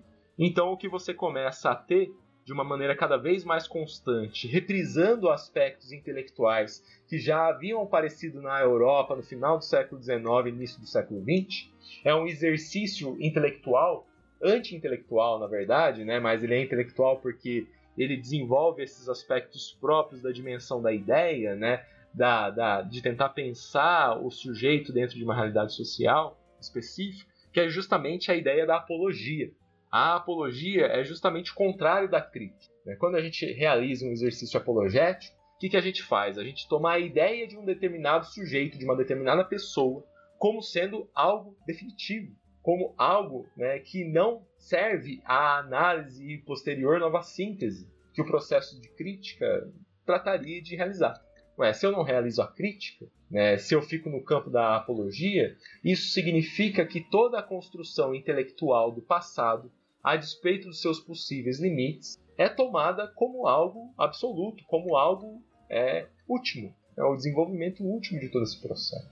Então, em certa medida, o exercício da apologia breca a crítica, e ao brecar a crítica, né, se é, fragmentam as possibilidades históricas de surgimento do novo, de uma leitura sobre a realidade social mais consequente que dê novos caminhos para esse desenvolvimento social.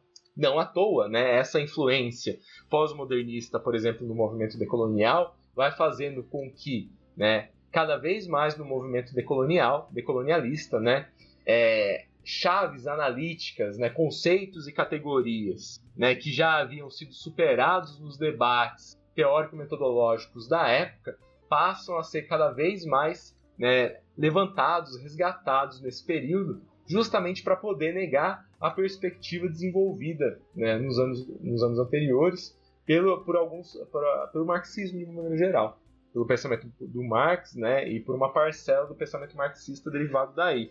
Né. Não é à toa que a gente começa a ver um processo de abandono constante né, do, do, da ideia de luta de classes, da constituição do desenvolvimento imperialista, que estava presente no início né, das discussões do movimento decolonial e que vai se apagando conforme esse movimento acontece. E aqui eu não estou falando, e eu preciso ressaltar aquilo que eu já falei em outras respostas, o movimento decolonialista é um movimento com o qual o marxismo precisa dialogar, por conta de algumas bases em comum, por conta de alguns pontos de toque. E precisa dialogar justamente por conta disso. A contaminação pós-modernista nesse debate, né, ele traz essa característica, né, esse ecletismo, o fim da centralidade do trabalho, ou a desconsideração da centralidade do trabalho, para ser mais preciso, permite essa leitura e, esse, essa, e essa mudança de chave, tanto do ponto de vista político quanto do ponto de vista intelectual. E isso se desdobra, né? É idealismo sobre idealismo nesse movimento todo.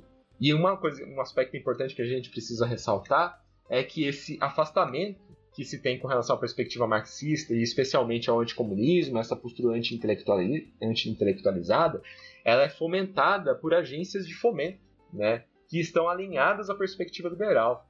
Vamos lembrar, né, que boa parte dos pensadores é, decoloniais que antigamente estavam vinculados a partidos e movimentos sociais de cunho comunista e socialista, né, passam a desdobrar-se em movimentos sociais relativamente autônomos, desvinculados dessas práticas, e mais precisamente eles começam a se desenvolver de uma maneira plena, né, justamente no âmbito intelectual, no âmbito acadêmico.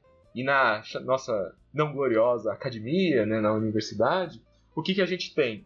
Um processo extremamente precarizado de trabalho que vem desde há muito tempo. Né? Todos os, todos os, os graduandos né, se identificam com essa condição realizam um trabalho de pesquisa, são pesquisadores de fato, né? são pesquisadores de informação, mas isso significa que já são pesquisadores que trabalham, realizam atividade de trabalho científico e são fortemente remunerados por conta disso. Né? Não há vínculos empregatícios entre os pesquisadores do ensino superior brasileiro.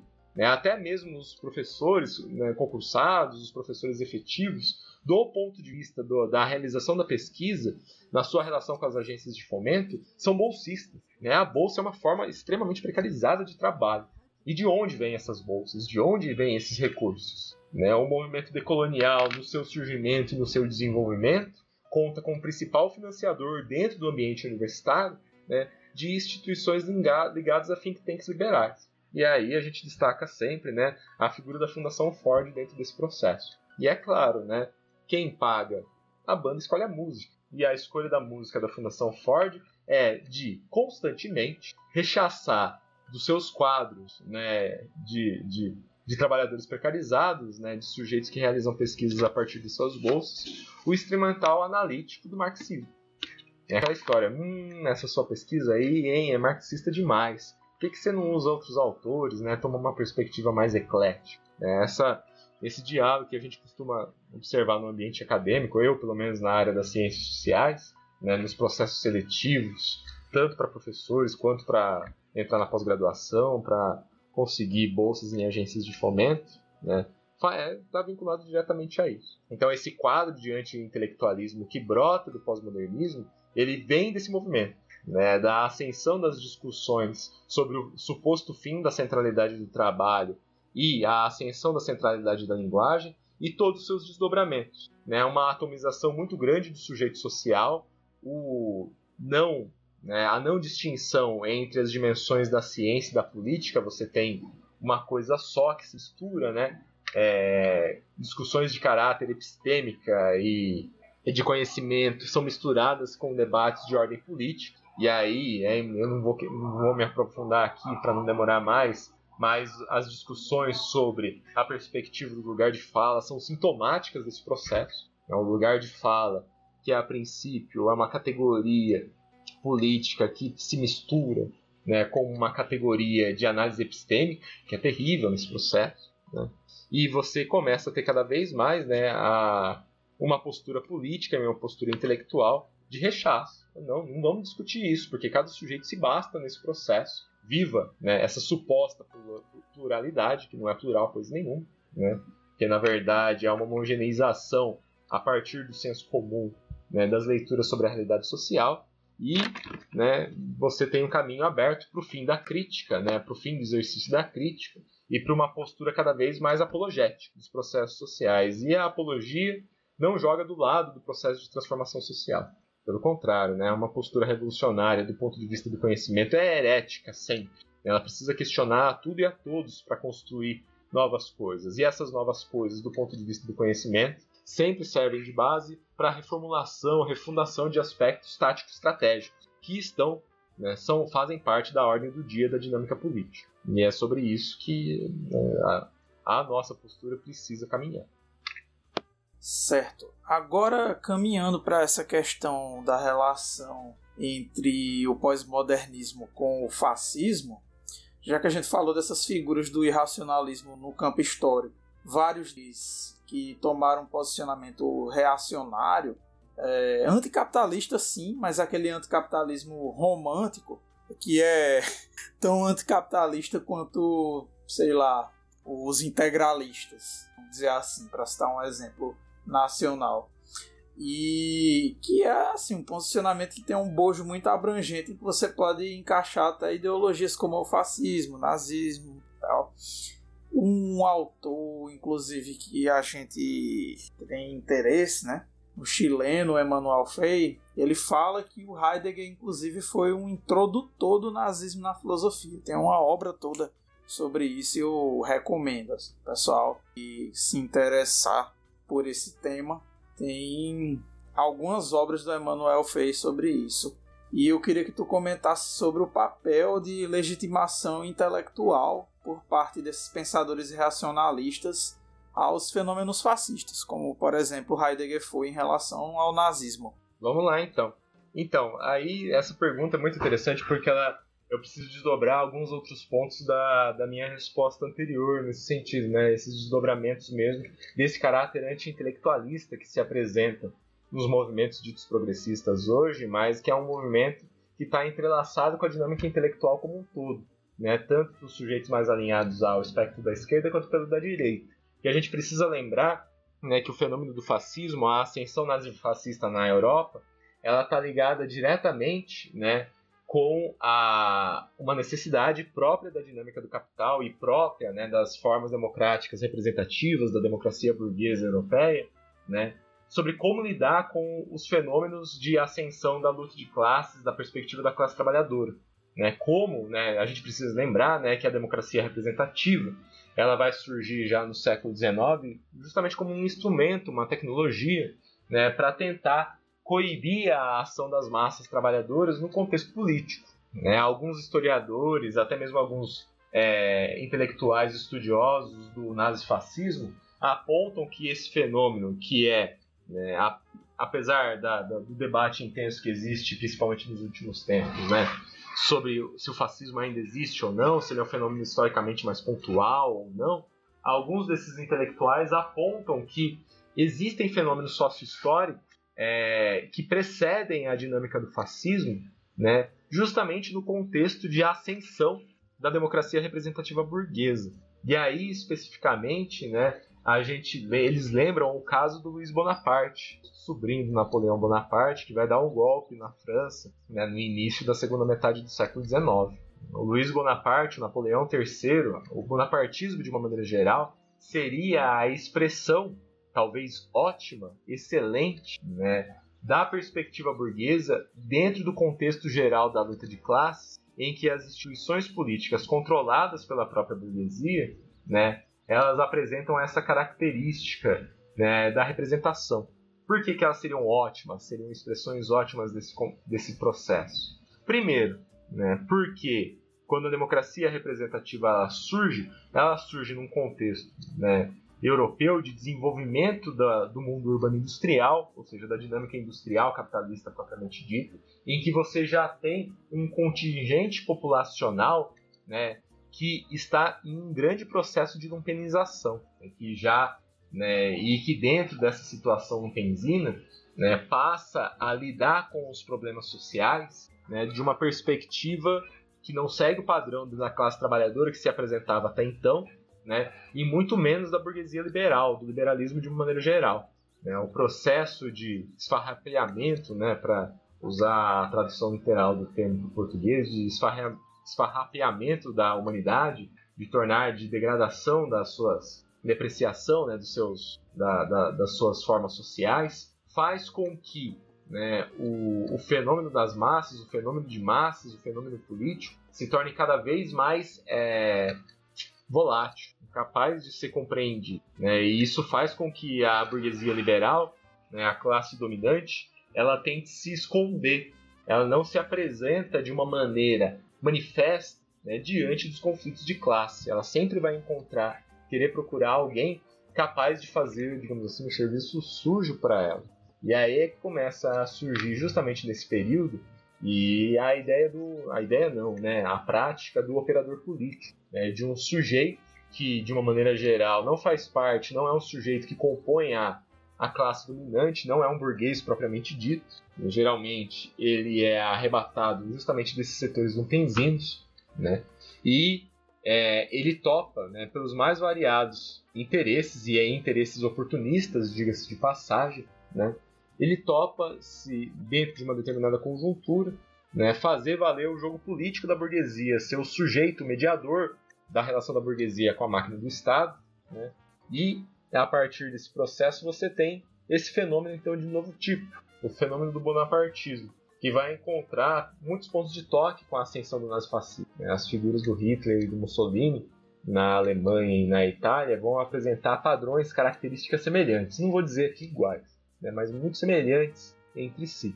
E uma das características presentes no, no período político e intelectual, tanto da época do Luiz Bonaparte na França, quanto na ascensão hitlerista e do Mussolini, né, respectivamente na Alemanha e na Itália, é a de que a postura política desses sujeitos, né, o se tornar operador político da burguesia, envolve, do ponto de vista intelectual, um fenômeno de é, rechaço né, da intelectualidade, um certo anti-intelectualismo, que se representa em grande medida numa formulação teórica que despreza as próprias formulações teóricas postas né, até então em todos os debates. Quem comenta sobre isso muito bem, né, quem apresenta essa argumentação para mim de uma maneira muito didática e muito precisa, é o Leandro Konder lá no Introdução ao Fascismo.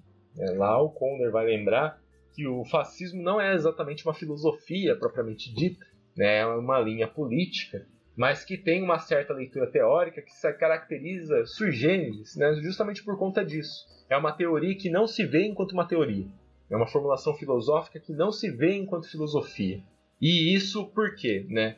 Porque ela está atrelada diretamente é, a uma leitura sobre a realidade social, uma leitura sobre a prática do desenvolvimento político, científico, uma leitura sobre o que, como é que se dá a relação do, do ser humano com o mundo, que está atreladíssima há uma perspectiva muito mais, digamos assim, estética do que propriamente científica ou política de qualquer outra coisa. E aí a gente precisa lembrar né, a leitura que o Lukács vai fazer, né, aí, aí ele vai citando justamente o Heidegger, né, nesse processo do irracionalismo de uma maneira geral, no processo de destruição da razão.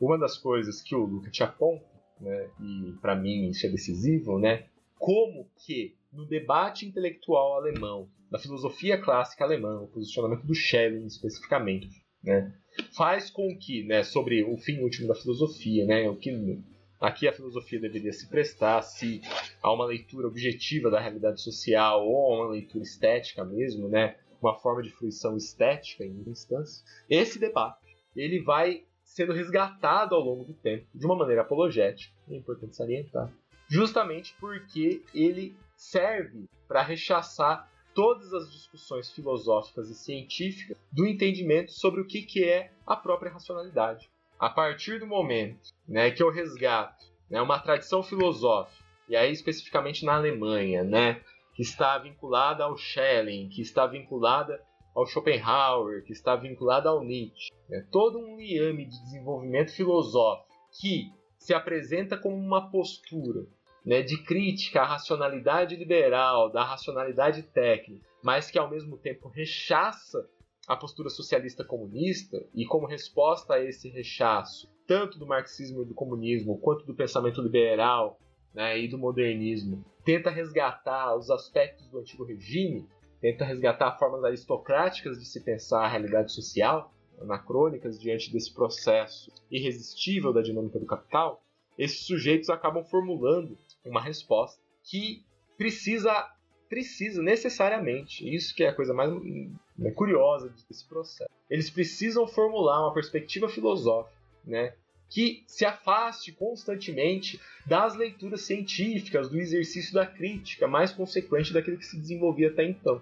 E a resposta que esses sujeitos encontraram é justamente formular né, uma ideia sobre a realidade social que não é sistêmica, que é imediatista que valoriza muito mais a intuição, ou seja, o pensamento, as formas abstrativas, menos mediadas do que aquelas mais mediadas, como os conceitos e as categorias, que fique no plano da representação e da interpretação, né?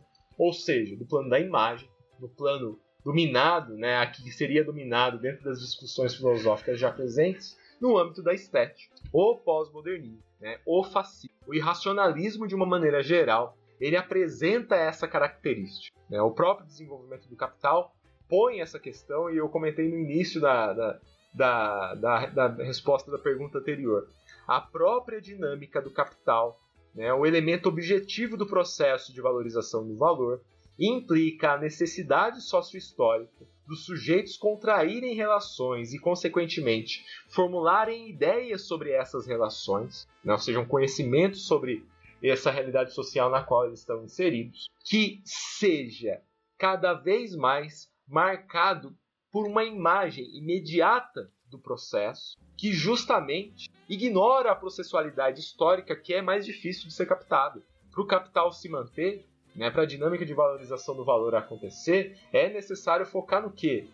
A dinâmica de valorização do valor é aquela que toma como fundamento das relações de troca o valor de troca e desdobra isso para além. Né? Na verdade, não só no valor de troca, né? no próprio desenvolvimento do dinheiro, no próprio desenvolvimento do mais valor. Mais valor, dinheiro, valor de troca, são todas formas abstrativas, são desenvolvimentos da prática social, né? frutos de um determinado processo histórico, que ao serem consolidadas, que ao serem criadas nas nossas relações, ganham uma autonomia relativa sobre os sujeitos, se apresentam a eles como se tivessem vida própria. E nessa história toda, o que, que se esconde? Justamente o processo histórico da sofeitura. Então a gente olha para a realidade social, do mundo fetichizado, do mundo das finanças, e a gente dificilmente consegue né, ter a capacidade né, de tentar realizar uma leitura o mais rápido possível né, desse processo que implica esse conjunto de relações. E é difícil porque compreender processos demanda tempo. E a coisa que a gente menos tem nos dias de hoje é tempo. Então, dadas essas características próprias da dinâmica do capital, o capital favorece um conjunto de relações sociais, favorece um processo de formulação do conhecimento cada vez mais marcado pela intuição e pela imediaticidade das formas abstrativas. Né? E, pra, e, e é justamente contra isso, né, para o reconhecimento desse processo e para forjar uma prática, uma praxis revolucionária capaz de romper com esse fenômeno, que as formulações do Marx e do Engels foram feitas. É com esse sentido que eles tentam trabalhar. A perspectiva do comunismo, a partir dessas bases lançadas pelos dois, trabalha também a partir desses critérios. Apesar das idas e vindas do, do movimento comunista, é a partir dessa base lançada pelo Marx e do Engels que a gente trabalha, que a gente precisa trabalhar.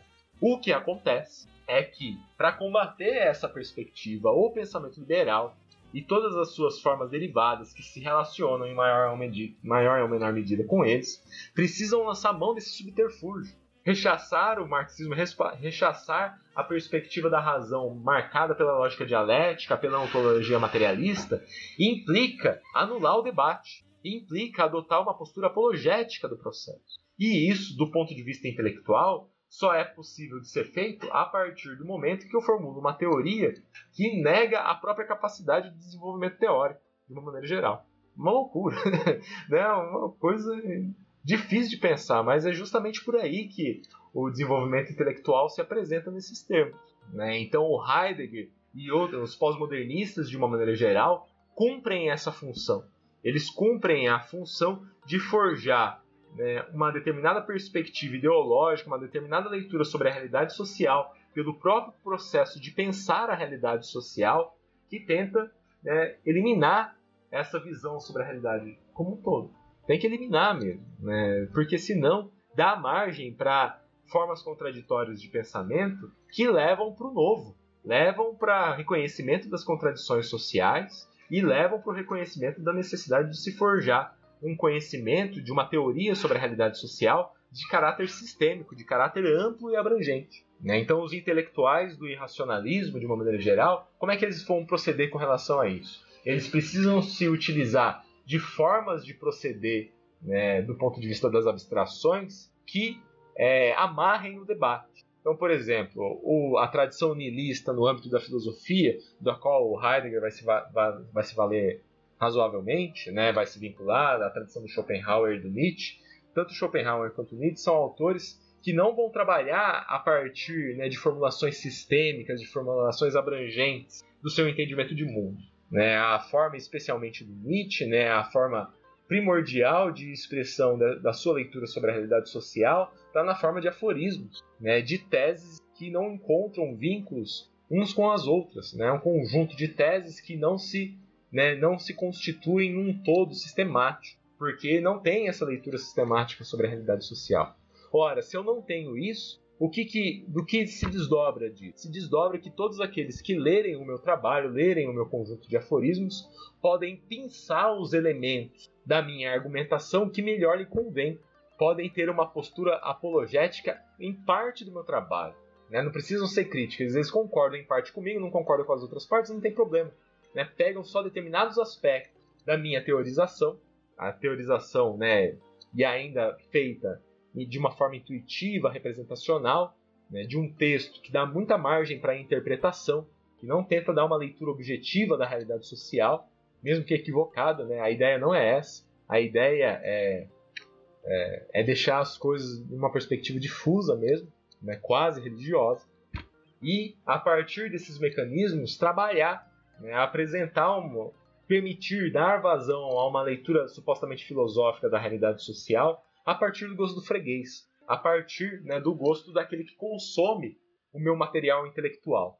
E no caso específico do Heidegger, né, dentro da dinâmica da, da Alemanha nazista, né, é muito importante pontuar que toda a sua formulação ontológica, toda a sua formulação existencialista, né, que se apresenta né, na, na, no seu trabalho, ela está ligada diretamente a uma, um entendimento da história que está de um autor da sua época, de um contemporâneo seu, que é o Arnold Gellen, né, que é a perspectiva da pós-história.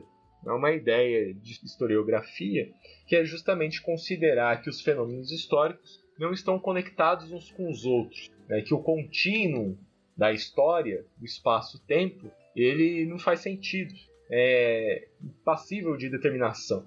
Né, e que os eventos históricos, que os acontecimentos históricos, eles estão justapostos na realidade social e eles só podem ser avaliados de uma perspectiva singular. Né? Ou seja, a Revolução Francesa não poderia ser entendida a partir dos desdobramentos né, do, do mundo feudal que existia anteriormente na França. A Revolução Francesa é um fenômeno que basta a si mesmo né? assim como qualquer outro fenômeno histórico. O entendimento se daria a partir desses mecanismos. Então, a partir dessa constatação, né, o Heidegger é capaz então de gerar uma filosofia, uma teoria que está ligado diretamente com a condição do sujeito singular, a avaliação singular do sujeito diante da conjuntura na qual ele está inserido.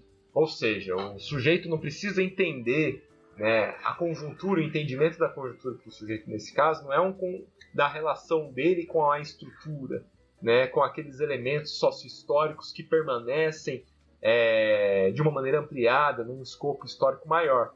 Não. Né? A conjuntura se basta a si mesma, né? ela não é o elemento volátil que interfere na estrutura.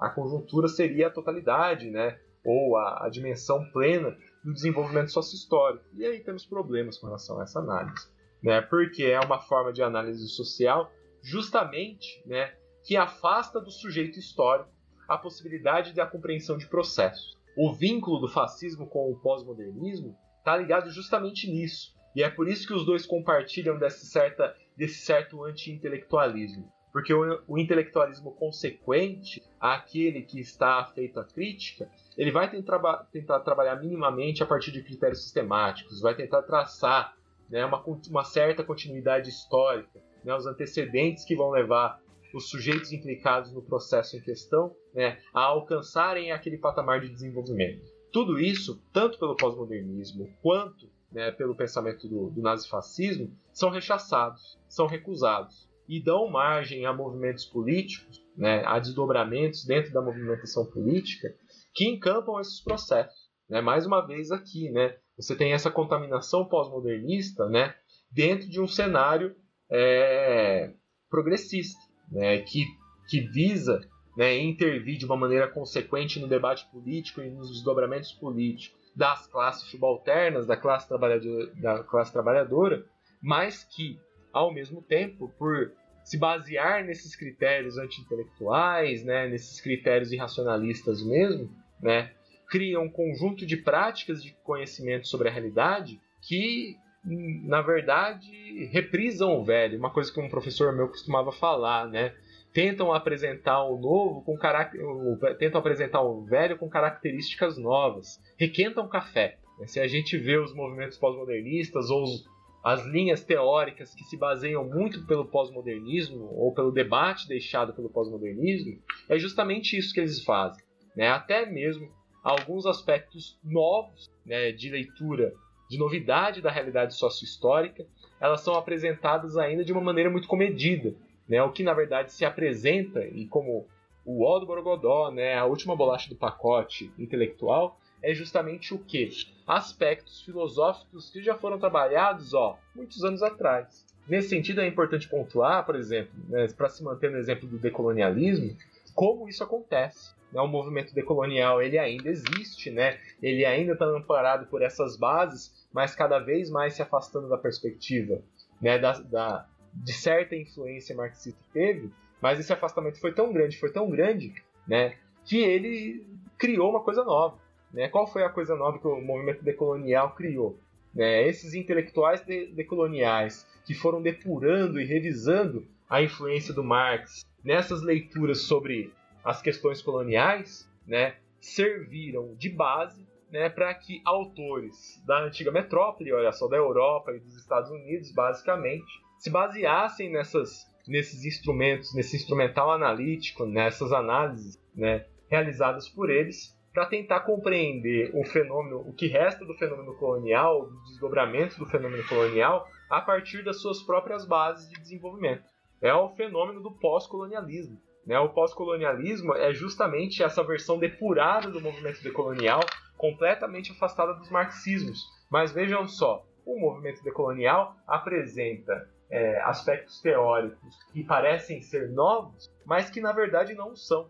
E aí cabe, por exemplo, tomar como exemplo né, a leitura que o Achille Mbembe faz com relação ao papel do Estado no necropolítico. Né? E aqui é importante salientar que a análise que o Mbembe faz sobre a dimensão da necropolítica ela é importante, ela tem fundamento.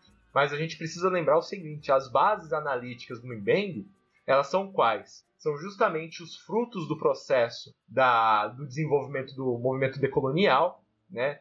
Mas tomadas a partir de um prisma Foucaultiano, de um prisma de uma matriz teórico-metodológica né, afeita, alinhada à perspectiva liberal, anticomunista, né, em certa medida antimarxista também, né, e que vai pegar as maiores contribuições do decolonialismo para alcançar essa leitura.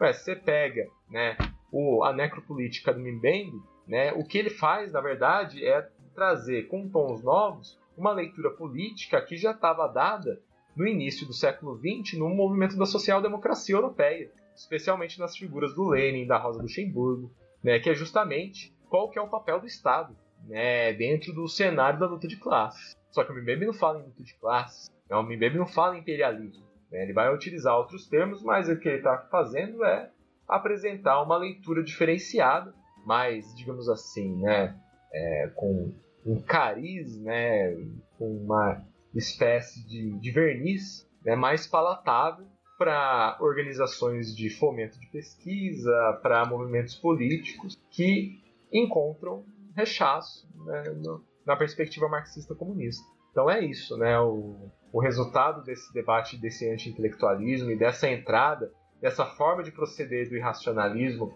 para tentar movimentar determinadas posturas políticas, encontra esse sentido. E é uma forma ótima de desenvolvimento, diga-se de passagem, para o próprio padrão capitalista. Né? Porque esse exercício aí permite, né, permite que até mesmo as formas mais revolucionárias, mais contundentes de, de, de crítica e de transformação à dinâmica do capital possam ser encapsuladas por essa prática. Né? Uma postura intelectual esvaziada, que é muito mais tomada pela apologia do que propriamente pela crítica, ela facilmente se torna mercadoria. A partir do momento que ela não é objeto da crítica, a partir do momento que você não pega essa ideia e espatifa contra a parede para saber exatamente no que ela se constitui, ela vira um bibelô. Né? Ela vira um bibelô para ser posto aí na sua prateleira, na sua estante. E isso é uma prática mercadológica. Está dentro daquilo que, olha só, o Franz Fanon comentava lá no Racismo e Cultura, em que ele desdobra também lá no Condenados da Terra, né, da, como o último movimento do processo de dominação colonial, do último processo de, do racismo propriamente dito, né, do racismo capitalista, que é o processo de relativização cultural, né, de tomar aspectos intelectuais, aspectos ideológicos mesmo, é, das, das classes subalternas, dos agrupamentos sociais, que visam uma transformação consequente da realidade social e que a princípio estão dispersos, estão tentando se organizar, né, vai lá, chega a roda morta do capitalismo e faz o quê? Toma aquela, aquela formulação como válida, como forma mercantil, ó. A gente reconhece, né, que essa leitura sua sobre a realidade ela é válida. A gente vai até permitir que você, olha, transforme isso em livro, que você dê palestra sobre isso, que você encampe a sua vida individual, singular, você garanta o seu sustento com a sua palavra, com a sua leitura sobre a realidade. É a armadilha do. E aí a gente precisa pontuar isso também, né? É justamente a, armadilha do intelectualismo, ou desse falso intelectualismo, né? Que está baseado justamente numa perspectiva apologética e de uma postura. É, como é que eu posso dizer? De auto-vangloriar-se né, dentro dos debates. Como se a postura de um intelectual, de um cientista, não fosse outra que não o quê? Né? Botar as suas próprias ideias à prova. Né? E não fazer valer a sua ideia dentro desse contexto geral.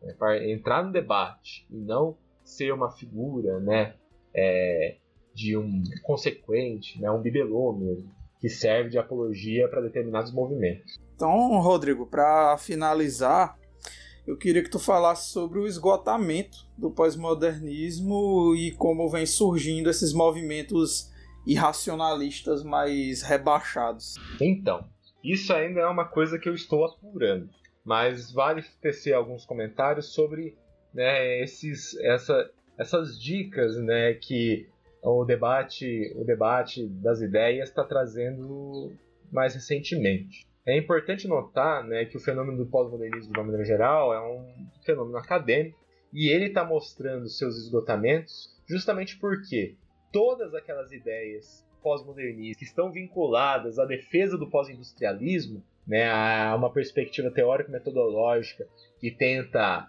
é, confundir, que tenta né, dirimir a importância das formulações marxianas para o debate intelectual da nossa época, da perspectiva da lógica dialética, do desenvolvimento da ontologia materialista, né? Tudo isso está apresentando seus desgastes justamente pelo quê?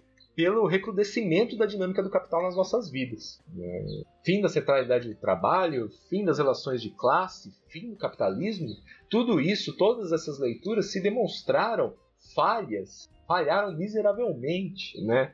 Para poderem explicar a realidade social percebe isso, né? gradativamente, né, as relações fetichizadas e fetichizantes do capital, né, o recrudescimento das, das políticas de austeridade, né, o processo de desigualdade social vem aumentando consideravelmente, né, num ponto em que né, a, as práticas do capital, o processo de valorização do valor, vem colocando a nossa própria existência em xeque.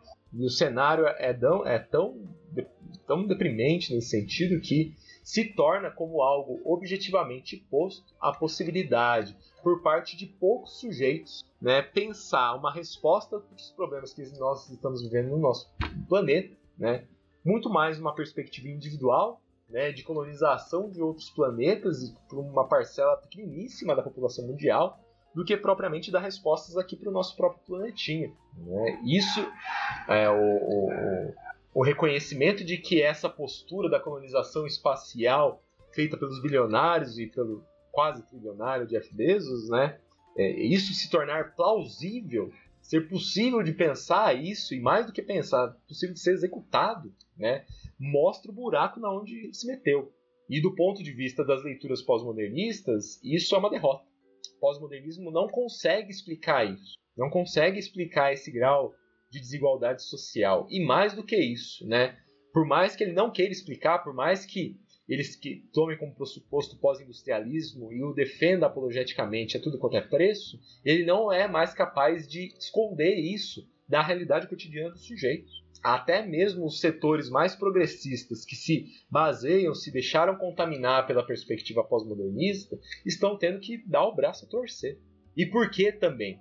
porque do ponto de vista político, esses sujeitos foram derrotados. Né? As práticas sociais pretensamente progressistas, mas anticomunistas, dos intelectuais pós-modernistas ou que têm algum contato com o pós-modernismo, se demonstraram completamente derrotadas.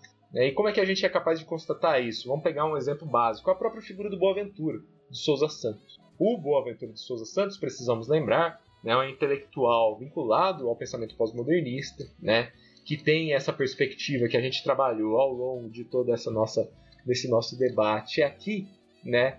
E é alguém que rechaçou muito o pensamento do Marx. É, acho que eu já contei aqui, mas não custa lembrar, né? Tem um o, o Boaventura é um autor que nasce para discutir as questões da ciência e utiliza o Marx como um dos parâmetros, e no momento seguinte, ele escreve um artigo sobre isso, né, falando da, da política, da sociologia da ciência, a, da, é, da sociologia da ciência, a política científica, se não me falha a memória. É um artigo que saiu na revista de Ciências Sociais lá da Universidade de Coimbra, lá no, já há muito tempo, uma das primeiras publicações do Boaventura. Né, e ele vai utilizar esse artigo num capítulo de um livro que ele vai lançar posteriormente, que chama Introdução a uma Ciência Pós-Moderna, em que as referências ao Marx sumiram. O artigo tem basicamente o mesmo conteúdo, mas lá, cadê o Marx? Não fala lá. É uma referência oculta, ingrata desse processo todo. é incrível como isso acontece. Né? E é a partir dessa postura, que é uma postura de aproximação do Boaventura do ponto de vista político dos movimentos decoloniais, olha só que coisa, né? do movimento decolonial, do movimento pós-colonialista, né? de um afastamento das instituições e dos partidos e movimentos comunistas e marxistas, o Boaventura né, tenta intervir no debate político, ele intervém né, ainda nesse debate, justamente sendo um dos organizadores do Fórum Social Mundial. Começa, né, que tem o seu período de auge justamente no início dos anos 2000. O que, que aconteceu com o Fórum Social Mundial? Praticamente acabou, se esfarelou, se dividiu.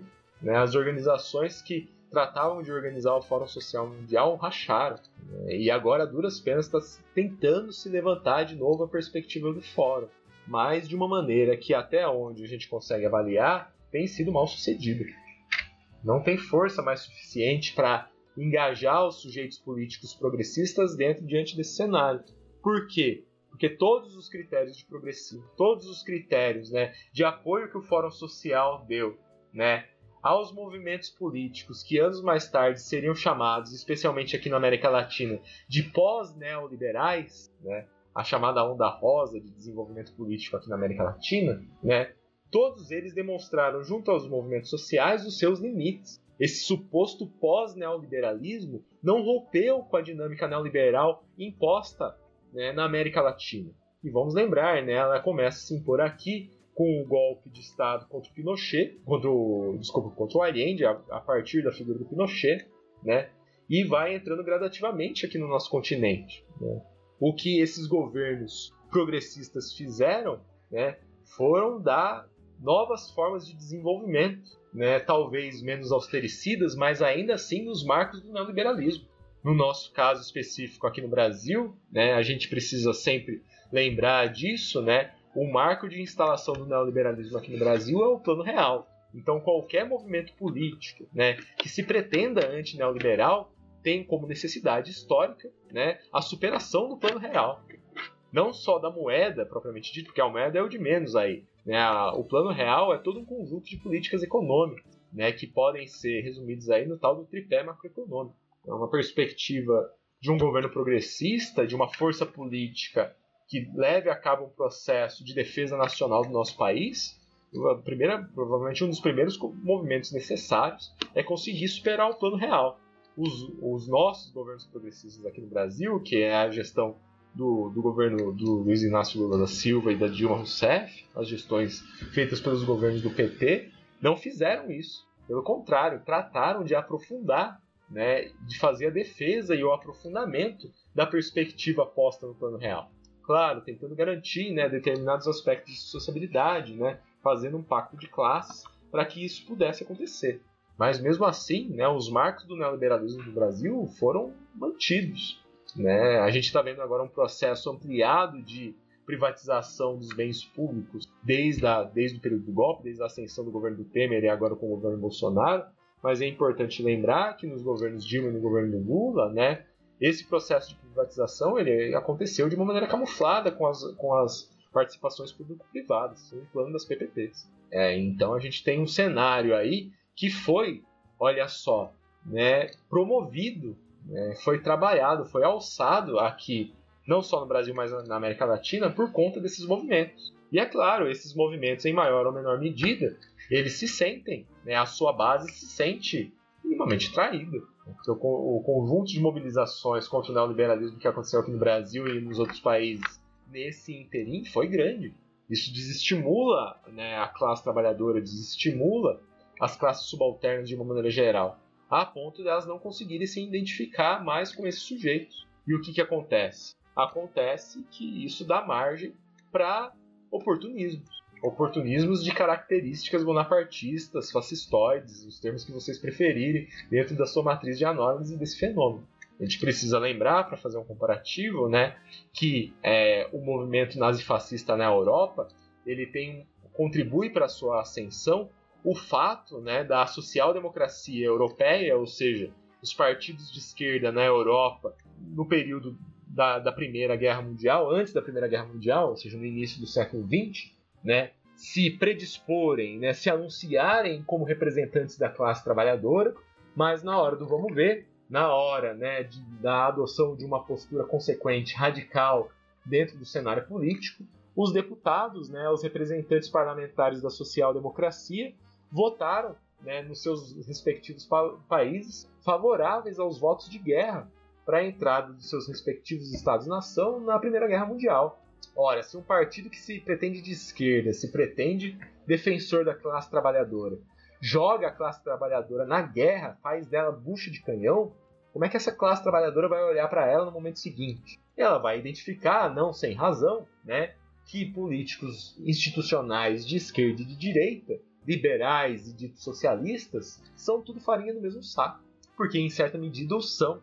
Né? O revisionismo que vai atacar né, a social-democracia no início do século XX, né, o revisionismo do pensamento do Marx, que vai se tornar constante dentro desse movimento, vai fazendo com que o movimento social-democrata se pareça de fato, se alinhe cada vez mais a uma perspectiva liberal.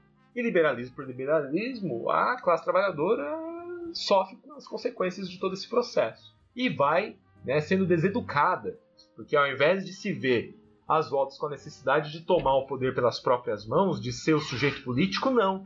Né? A ação dos partidos de esquerda que tem essa postura mais liberal é qual? Apostar na representatividade, apostar no caráter institucional da política. E isso fomenta os aspectos de tutela. A classe trabalhadora se vê numa situação de tutela, em que ela não é capaz de se organizar por conta e ela vai depender sempre de determinadas lideranças. Quando essas lideranças falham, o que, que acontece? Surge espaço, né? afinal de contas não existe vácuo na política, né? surge espaço para figuras oportunistas que se fazem valer de uma retórica, de um discurso demagógico, né? que tenta né, alcançar superficialmente os interesses da classe trabalhadora, mas o que, que esses sujeitos querem mesmo é fazer valer os seus interesses mais mesquinhos. É assim que procede o Hitler, no caso alemão, é assim que procede o Mussolini, no caso italiano. E é importante lembrar, é assim que procede também o Bolsonaro no nosso período. O cara é um tremendo oportunista. Tem um discurso demagógico de que vai ser diferente da política. Né? Trabalha as formas mais imediatas possíveis né, de representação junto à população e leva parado. Né? Ou seja, né, essa esquerda supostamente progressista de características anticomunistas e pautada, contaminada por esse pós-modernismo, né, ela acabou desdobrando sob uma nova forma os aspectos que a social-democracia europeia já tinha realizado né, cerca de um século atrás. Nós vivemos a nossa farsa né, do desenvolvimento dessas posturas, aquilo que foi uma tragédia né, na Europa no início do século XX, para nós já se apresentou como uma farsa. Né? E até as próprias figuras bonapartistas, fascistoides que a gente tem aqui, são muito farsescas. Né? Mais farsescas do que aquelas que se apresentaram na sua expressão mais trágica. E isso leva os sujeitos para pensar. O Boaventura está pensando. Não sei se vocês estão acompanhando os debates, os vídeos que ele posta, né? as entrevistas que ele dá. Mas se vocês fizerem esse exercício, vocês vão ver. Ele está resgatando Marx o Boaventura está falando, está resgatando o Lenin, olha só. né? É incrível como isso acontece. O Boaventura está resgatando as leituras do Lenin a perspectiva de organização política a partir desses termos. Isso significa que ele vai ser bem sucedido? Isso significa que o Boaventura está se tornando comunista? Não necessariamente. Aliás, eu desconfio bastante desse processo. Né?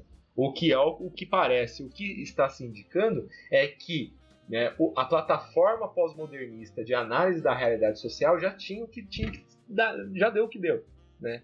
E os sujeitos que estavam amparados nela estão se vendo às voltas da necessidade de revisar as suas posturas. E esse processo de revisão, olha só, implica virar, né, virar a cabeça para trás e olhar aquilo que foi ignorado. É, agora, se essa leitura, esse processo de reavaliação será crítico, será consequente ou não, aí a gente precisa parar para ver esses desdobramentos. Mas uma coisa interessante, então esse é um aspecto do fenômeno. Né? O esgotamento do pós-modernismo já está acontecendo para mim. Eu preciso fazer uma avaliação mais profunda. Mas ele é perceptível, pelo menos de uma maneira. É... um rápido olhar para essas movimentações todas. Né? Você vê alguns outros intelectuais também pós-modernistas ou dentro dessa seara aí que, de uma intelectualidade que, do ponto de vista progressista, né, se coloca nesse cenário, nesse cenário aí de anticomunismo, que eles estão nesse processo de revisão. Né? A ascensão de intelectuais nos mais variados meios, né? seja no meio acadêmico, seja no meio também da divulgação pública, né? nas redes sociais de uma maneira geral, que retomam aspectos revolucionários, como antes eram difíceis de serem encontrados, né? é expressivo desse processo. Né? Estamos num período em que todos estão sedentos por um conjunto de estudos novos, ou não tão novos assim. Né? Eu trabalho com uma, digamos assim, uma plataforma de formação política e intelectual que chama As Armas da Crítica, o AS craseado, né? As Armas da Crítica, né? em que há uma procura grande né, das pessoas pelo conjunto teórico do Marx, do Lukács, das discussões sobre o marxismo, né, sobre o que é o pós-modernismo também propriamente dito, né, é, dispostas a lerem o Capital, olha só. Né, então a procura né, por esses debates que eram ditos como superados pelo pensamento pós-modernista está se avolumando. Onde isso vai se dar, a gente não tem como saber ainda, mas está acontecendo. Mas por outro lado, essa debacle, né, essa retirada, retirada do pós-modernismo, implica uma ausência importante e que precisa ser suprida por parte dos setores reacionários conservadores né, do nosso mundinho. Né? Se o pós-modernismo já não é mais capaz de cumprir essa função dissimuladora dos problemas da realidade social e, consequentemente, de dissimular também as respostas revolucionárias para esses problemas, é necessário que essa dinâmica irracionalista, que se já, já se provou ser bem sucedida, ela se manifeste em outros mecanismos. E para mim, né, a, é, essas formas fascistoides, as formas bonapartistas que estão começaram a surgir, principalmente nesses anos 10 desse novo século, desse novo milênio, são uma pista. E eu digo pista aqui porque eu não tenho um estudo aprofundado sobre isso, mas podem ser uma pista muito importante desse processo. Se a gente vê o processo, né, a consolidação do bolsonarismo aqui no Brasil, por exemplo, ou do, do trumpismo nos Estados Unidos, eles, eles partem de fundamentos muito próximos àquilo que a gente entende pelo irracionalismo.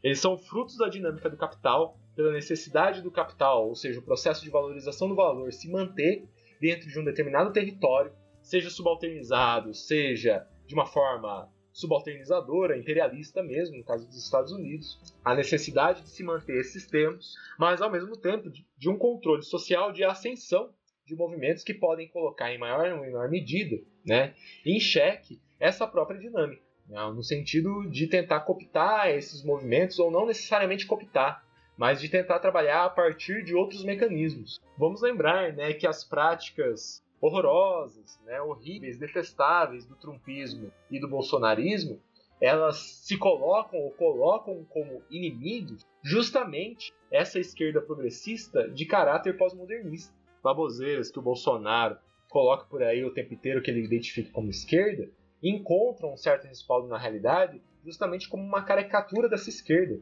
dessa esquerda pós-moderna, digamos assim, pós-modernista. É muito curioso esse fenômeno, né? Por exemplo, a gente viveu um período com o Olavo de Carvalho, que o Olavo de Carvalho promoveu como principal movimento o marxismo cultural, o gramichismo, né, como um todo. E é muito curioso, porque esse marxismo cultural, esse, marxismo, esse gramichismo, ele, em certa medida, existe na realidade com uma leitura muito torta, né, altamente contaminada pelo pensamento pós-modernista e até muito pelo pensamento liberal, do pensamento do Gramsci e de certos aspectos do marxismo. Né? A gente já tem, aí tem uma larga bibliografia que estuda esses casos, como o pensamento do Gramsci embarcou aqui no, é, desembarcou aqui no Brasil e se desenvolveu, especialmente na área da educação, nas universidades e no, do, do ponto de vista das pós-graduações em educação, na graduação em pedagogia, numa leitura, numa chave de leitura liberal. E é justamente essa chave liberal é, de leitura do pensamento do Gramsci que vai é, repercutir nesses lugares como uma espécie de marxismo cultural. Marxismo cultural como um desdobramento do marxismo que vai tratar de aspectos relacionados à cultura numa perspectiva supostamente anticomunista. É uma loucura. E é justamente essa leitura torta do Marx que acontece né, é, pelos pós-modernistas que vai ser o espantalho do, do, do olavismo e do bolsonarismo, no primeiro momento. Então é falsa ideia sobre falsa ideia, é ideologia sobre ideologia que acontece. É aí os processos de confusão da realidade social, o processo de não conseguir acompanhar os processos que desenvolvem essa confusão toda, é, tornam os sujeitos é, completamente reféns né, do quadro intelectual que está posto. E quem controla a intelectualidade? É, as classes dominantes. E o nosso seria a classe dominante, ela é irracionalista. Ela precisa ser irracionalista para conseguir é, dar conta do irracionalismo, da exigência irracionalista do próprio capital. Então, quais são as formas de difusão da informação e do conhecimento que a gente está vendo cada vez mais? Ué, a partir das redes sociais. Né? A famigerada figura do tiozão e da tiazona do zap. Né? É desse jeito que se informa e se forma constantemente. É um processo formativo é rebaixadíssimo, que prescinde dos espaços privilegiados de debate. Em certa medida, o espaço acadêmico, o espaço da opinião pública, os espaços dos partidos, dos coletivos, das organizações sociais. O mundo mediado pelas redes sociais é um mundo em que os debates que existem ali dentro são falsos debates, porque você consegue criar um simulacro, né, uma estrutura é, de desenvolvimento das relações em que o indivíduo considera que está se relacionando com os outros, mas na verdade ele está se relacionando consigo próprio. Ele está fechado né, no seu próprio conjunto de interesses e nas suas próprias percepções. Né? Essa talvez seja a expressão cada vez mais recente do irracionalismo nos dias de hoje. Né? É o fechar-se do sujeito, é um fechar mais denso, mais pesado do sujeito em torno de si mesmo. Né? E aí a gente pode ter chegado a um patamar em que isso nem se expressa do ponto de vista filosófico, nem do ponto de vista intelectual. É o rebaixamento mesmo da condição do cotidiano, da condição do senso comum, né? na míriade dos sujeitos vistos como plenamente atomizados, plenamente singulares, diante de todo esse processo. É, mas aí, mais uma vez, né, é algo que precisa de maior aprofundamento, maiores estudos, mas da qual a gente já é capaz de entender também esse processo, né? ou pelo menos as bases fundamentais desse processo, que envolvem justamente né, a tendência da burguesia, das classes dominantes a nível mundial, de deixarem né, os sujeitos revolucionários estacionados, né, inativos diante né, dos conflitos políticos que se apresentam para a gente na ordem do dia. E a gente sabe também que uma das respostas, ou pelo menos a resposta primordial que a gente pode dar para isso, é sempre aplicar uma estratégia e uma tática consequente a essa realidade social, que implica estudo, implica trabalho coletivo e implica, né, um estudo, nesse estudo específico, né, o resgate da crítica e o reconhecimento mesmo de que a, o processo de desenvolvimento humano é marcada pela, por características próprias da sua condição ontológica, envolvem um conhecimento apurado sobre a realidade social, conhecimento esse que deveria ter como ponto de partida né, os aspectos que foram trabalhados a partir da, do materialismo histórico dialético, a partir dos aspectos né, da, que foram levados a cabo pelo pensamento do Marx. É, esse é um ponto de partida, na verdade, da qual é a plataforma da qual a gente deveria se valer para ser consequente com relação a esse processo, tanto na sua avaliação objetiva quanto nos seus desdobramentos políticos. Muito bem, então. Foi um episódio realmente instigante, um episódio realmente muito interessante, muito bom, né? E acredito que esse episódio pode servir como uma espécie de primeiro passo, né, para quem quer quiser se empenhar né, nesse estudo. Esse episódio pode servir realmente como um primeiro passo para o estudo dos teóricos da escola do pós-modernismo. Uma escola né, que tem diferenças, claro, mas que guarda semelhanças em certos aspectos essenciais. Portanto, sem mais delongas, eu só queria deixar registrado o meu agradecimento ao Rodrigo Belli por ter aceitado o nosso convite para participar desse bate-papo. Um bate-papo né, que, que realmente foi uma aula, uma aula espetacular sobre o pós-modernismo. Bom, gente, queria agradecer mais uma vez o convite, de estar presente aqui conversando com vocês. Obrigado, Gabriel. Obrigado, Ian. É, queria lembrar aos ouvintes também, a galera que está escutando, que eu estou trabalhando ultimamente também com esse projeto de formação intelectual que eu citei há pouco. Se vocês quiserem procurar, a gente está no Instagram com o perfil, né, com a arroba as armas da crítica podem procurar lá e aí vocês vejam lá. A gente está oferecendo cursos livres e grupos de estudo também, nesse sentido formativo, fazer esse trabalho né, de, de formação nesse período pandêmico. E só apontar uma, uma última discussão sobre os debates, né, porque o pós-modernismo, esse debate todo, é marcado por uma série de muitos espantalhos, né, uma série de muitas posturas. Tem muita coisa a ser discutida ainda. A gente falou bastante aqui, gastamos bastante saliva e bastante tempo discutindo, e tem pontos que precisam ser melhor elaborados também, tem muitas coisas para se apresentar, né? E, mas o que eu queria dizer aqui é que essa dinâmica de tentar compreender o pensamento pós-modernista, né, as suas influências, o seu alcance hoje ou não, está ligado diretamente né, com a perspectiva de tentar compreender a dinâmica da luta de classes desde, o, desde a metade do século passado. E aqui, precisamente, né, isso significa né, compreender um debate de crise muito forte do pensamento liberal, né, tanto das instituições liberais quanto do pensamento liberal, né, que não consegue mais dar uma resposta suficiente para os sujeitos sociais, o que implica a ascensão né, de sujeitos políticos vinculados à perspectiva socialista, comunista, ao marxismo de uma maneira geral, e uma tentativa desse próprio pensamento liberal de tentar jogar né, água no, no chope do, do marxismo, digamos assim, de uma maneira tal a desacreditá-lo, a revisioná-lo, né, para tentar alcançar essa sua influência, retomar as suas influências diante né, da massa geral populacional existente no nosso planetinha, de uma maneira é, velada, de uma maneira é, escamoteada, né? uma espécie de uma postura envergonhada do pensamento liberal que vai tentar agir sobre outros meios. E é importante sempre ficar aqui né, a dica da necessidade de que a gente só vai ser capaz de superar esse cenário que está posto para a gente agora, de influência do pensamento, da, da, do, dos resquícios do pós-modernismo, né? E de rechaço do pensamento liberal nas suas mais variadas formas, né, cada vez mais irracionais, né, confirmando o irracionalismo próprio do capital, se a gente romper com essa postura imediatista de compreensão e atuação na realidade social, para a gente tá, tá, conseguir é, compreender os processos históricos de uma maneira mais apurada.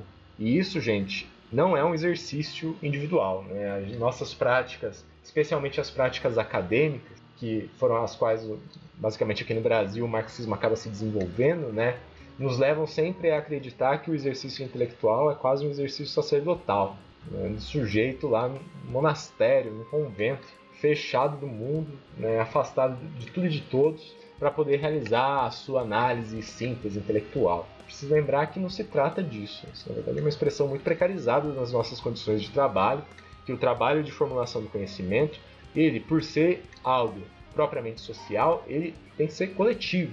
Ele é fruto né, de um conjunto de discussões que vieram antes da gente e que vão continuar existindo depois. E o trato coletivo, né, o trabalho que é feito nas organizações políticas, não só nas organizações acadêmicas, intelectuais, é imprescindível, é passo-chave para a superação desse processo. Claro que ele por si só não garante, porque como a gente destacou aqui, né, esse é um problema político, e um problema político se resolve com tática e estratégia, né, com formulações que estão baseadas em certas leituras sobre a realidade social, mas que não se confundem com ela. Então, é, fica o convite aqui né, para os nossos camaradas, para os nossos ouvintes que ainda não estão, de se engajarem politicamente, né, de que realizarem esses debates no interior das suas organizações ou no interior de organizações políticas. Então, a gente começar, enfim, né, pular os muros do ambiente acadêmico e conseguir alcançar de fato né, as formulações tático-estratégicas indispensáveis para o nosso sucesso revolucionário, né, para que a gente consiga superar essa forma de sociabilidade tacanha que a gente tem, né, que é a forma de sociabilidade do capital. É isso, senhores. Meus queridos ouvintes, meus queridos ouvintes, beijocas para vocês. Muito obrigado pelo espaço e vamos continuando nesse debate. Gabriel, você quer fazer algum comentário? Só agradecer o Rodrigo por ter aceitado o nosso convite e agradecer também a vocês, ouvintes, por terem ficado aqui até o final.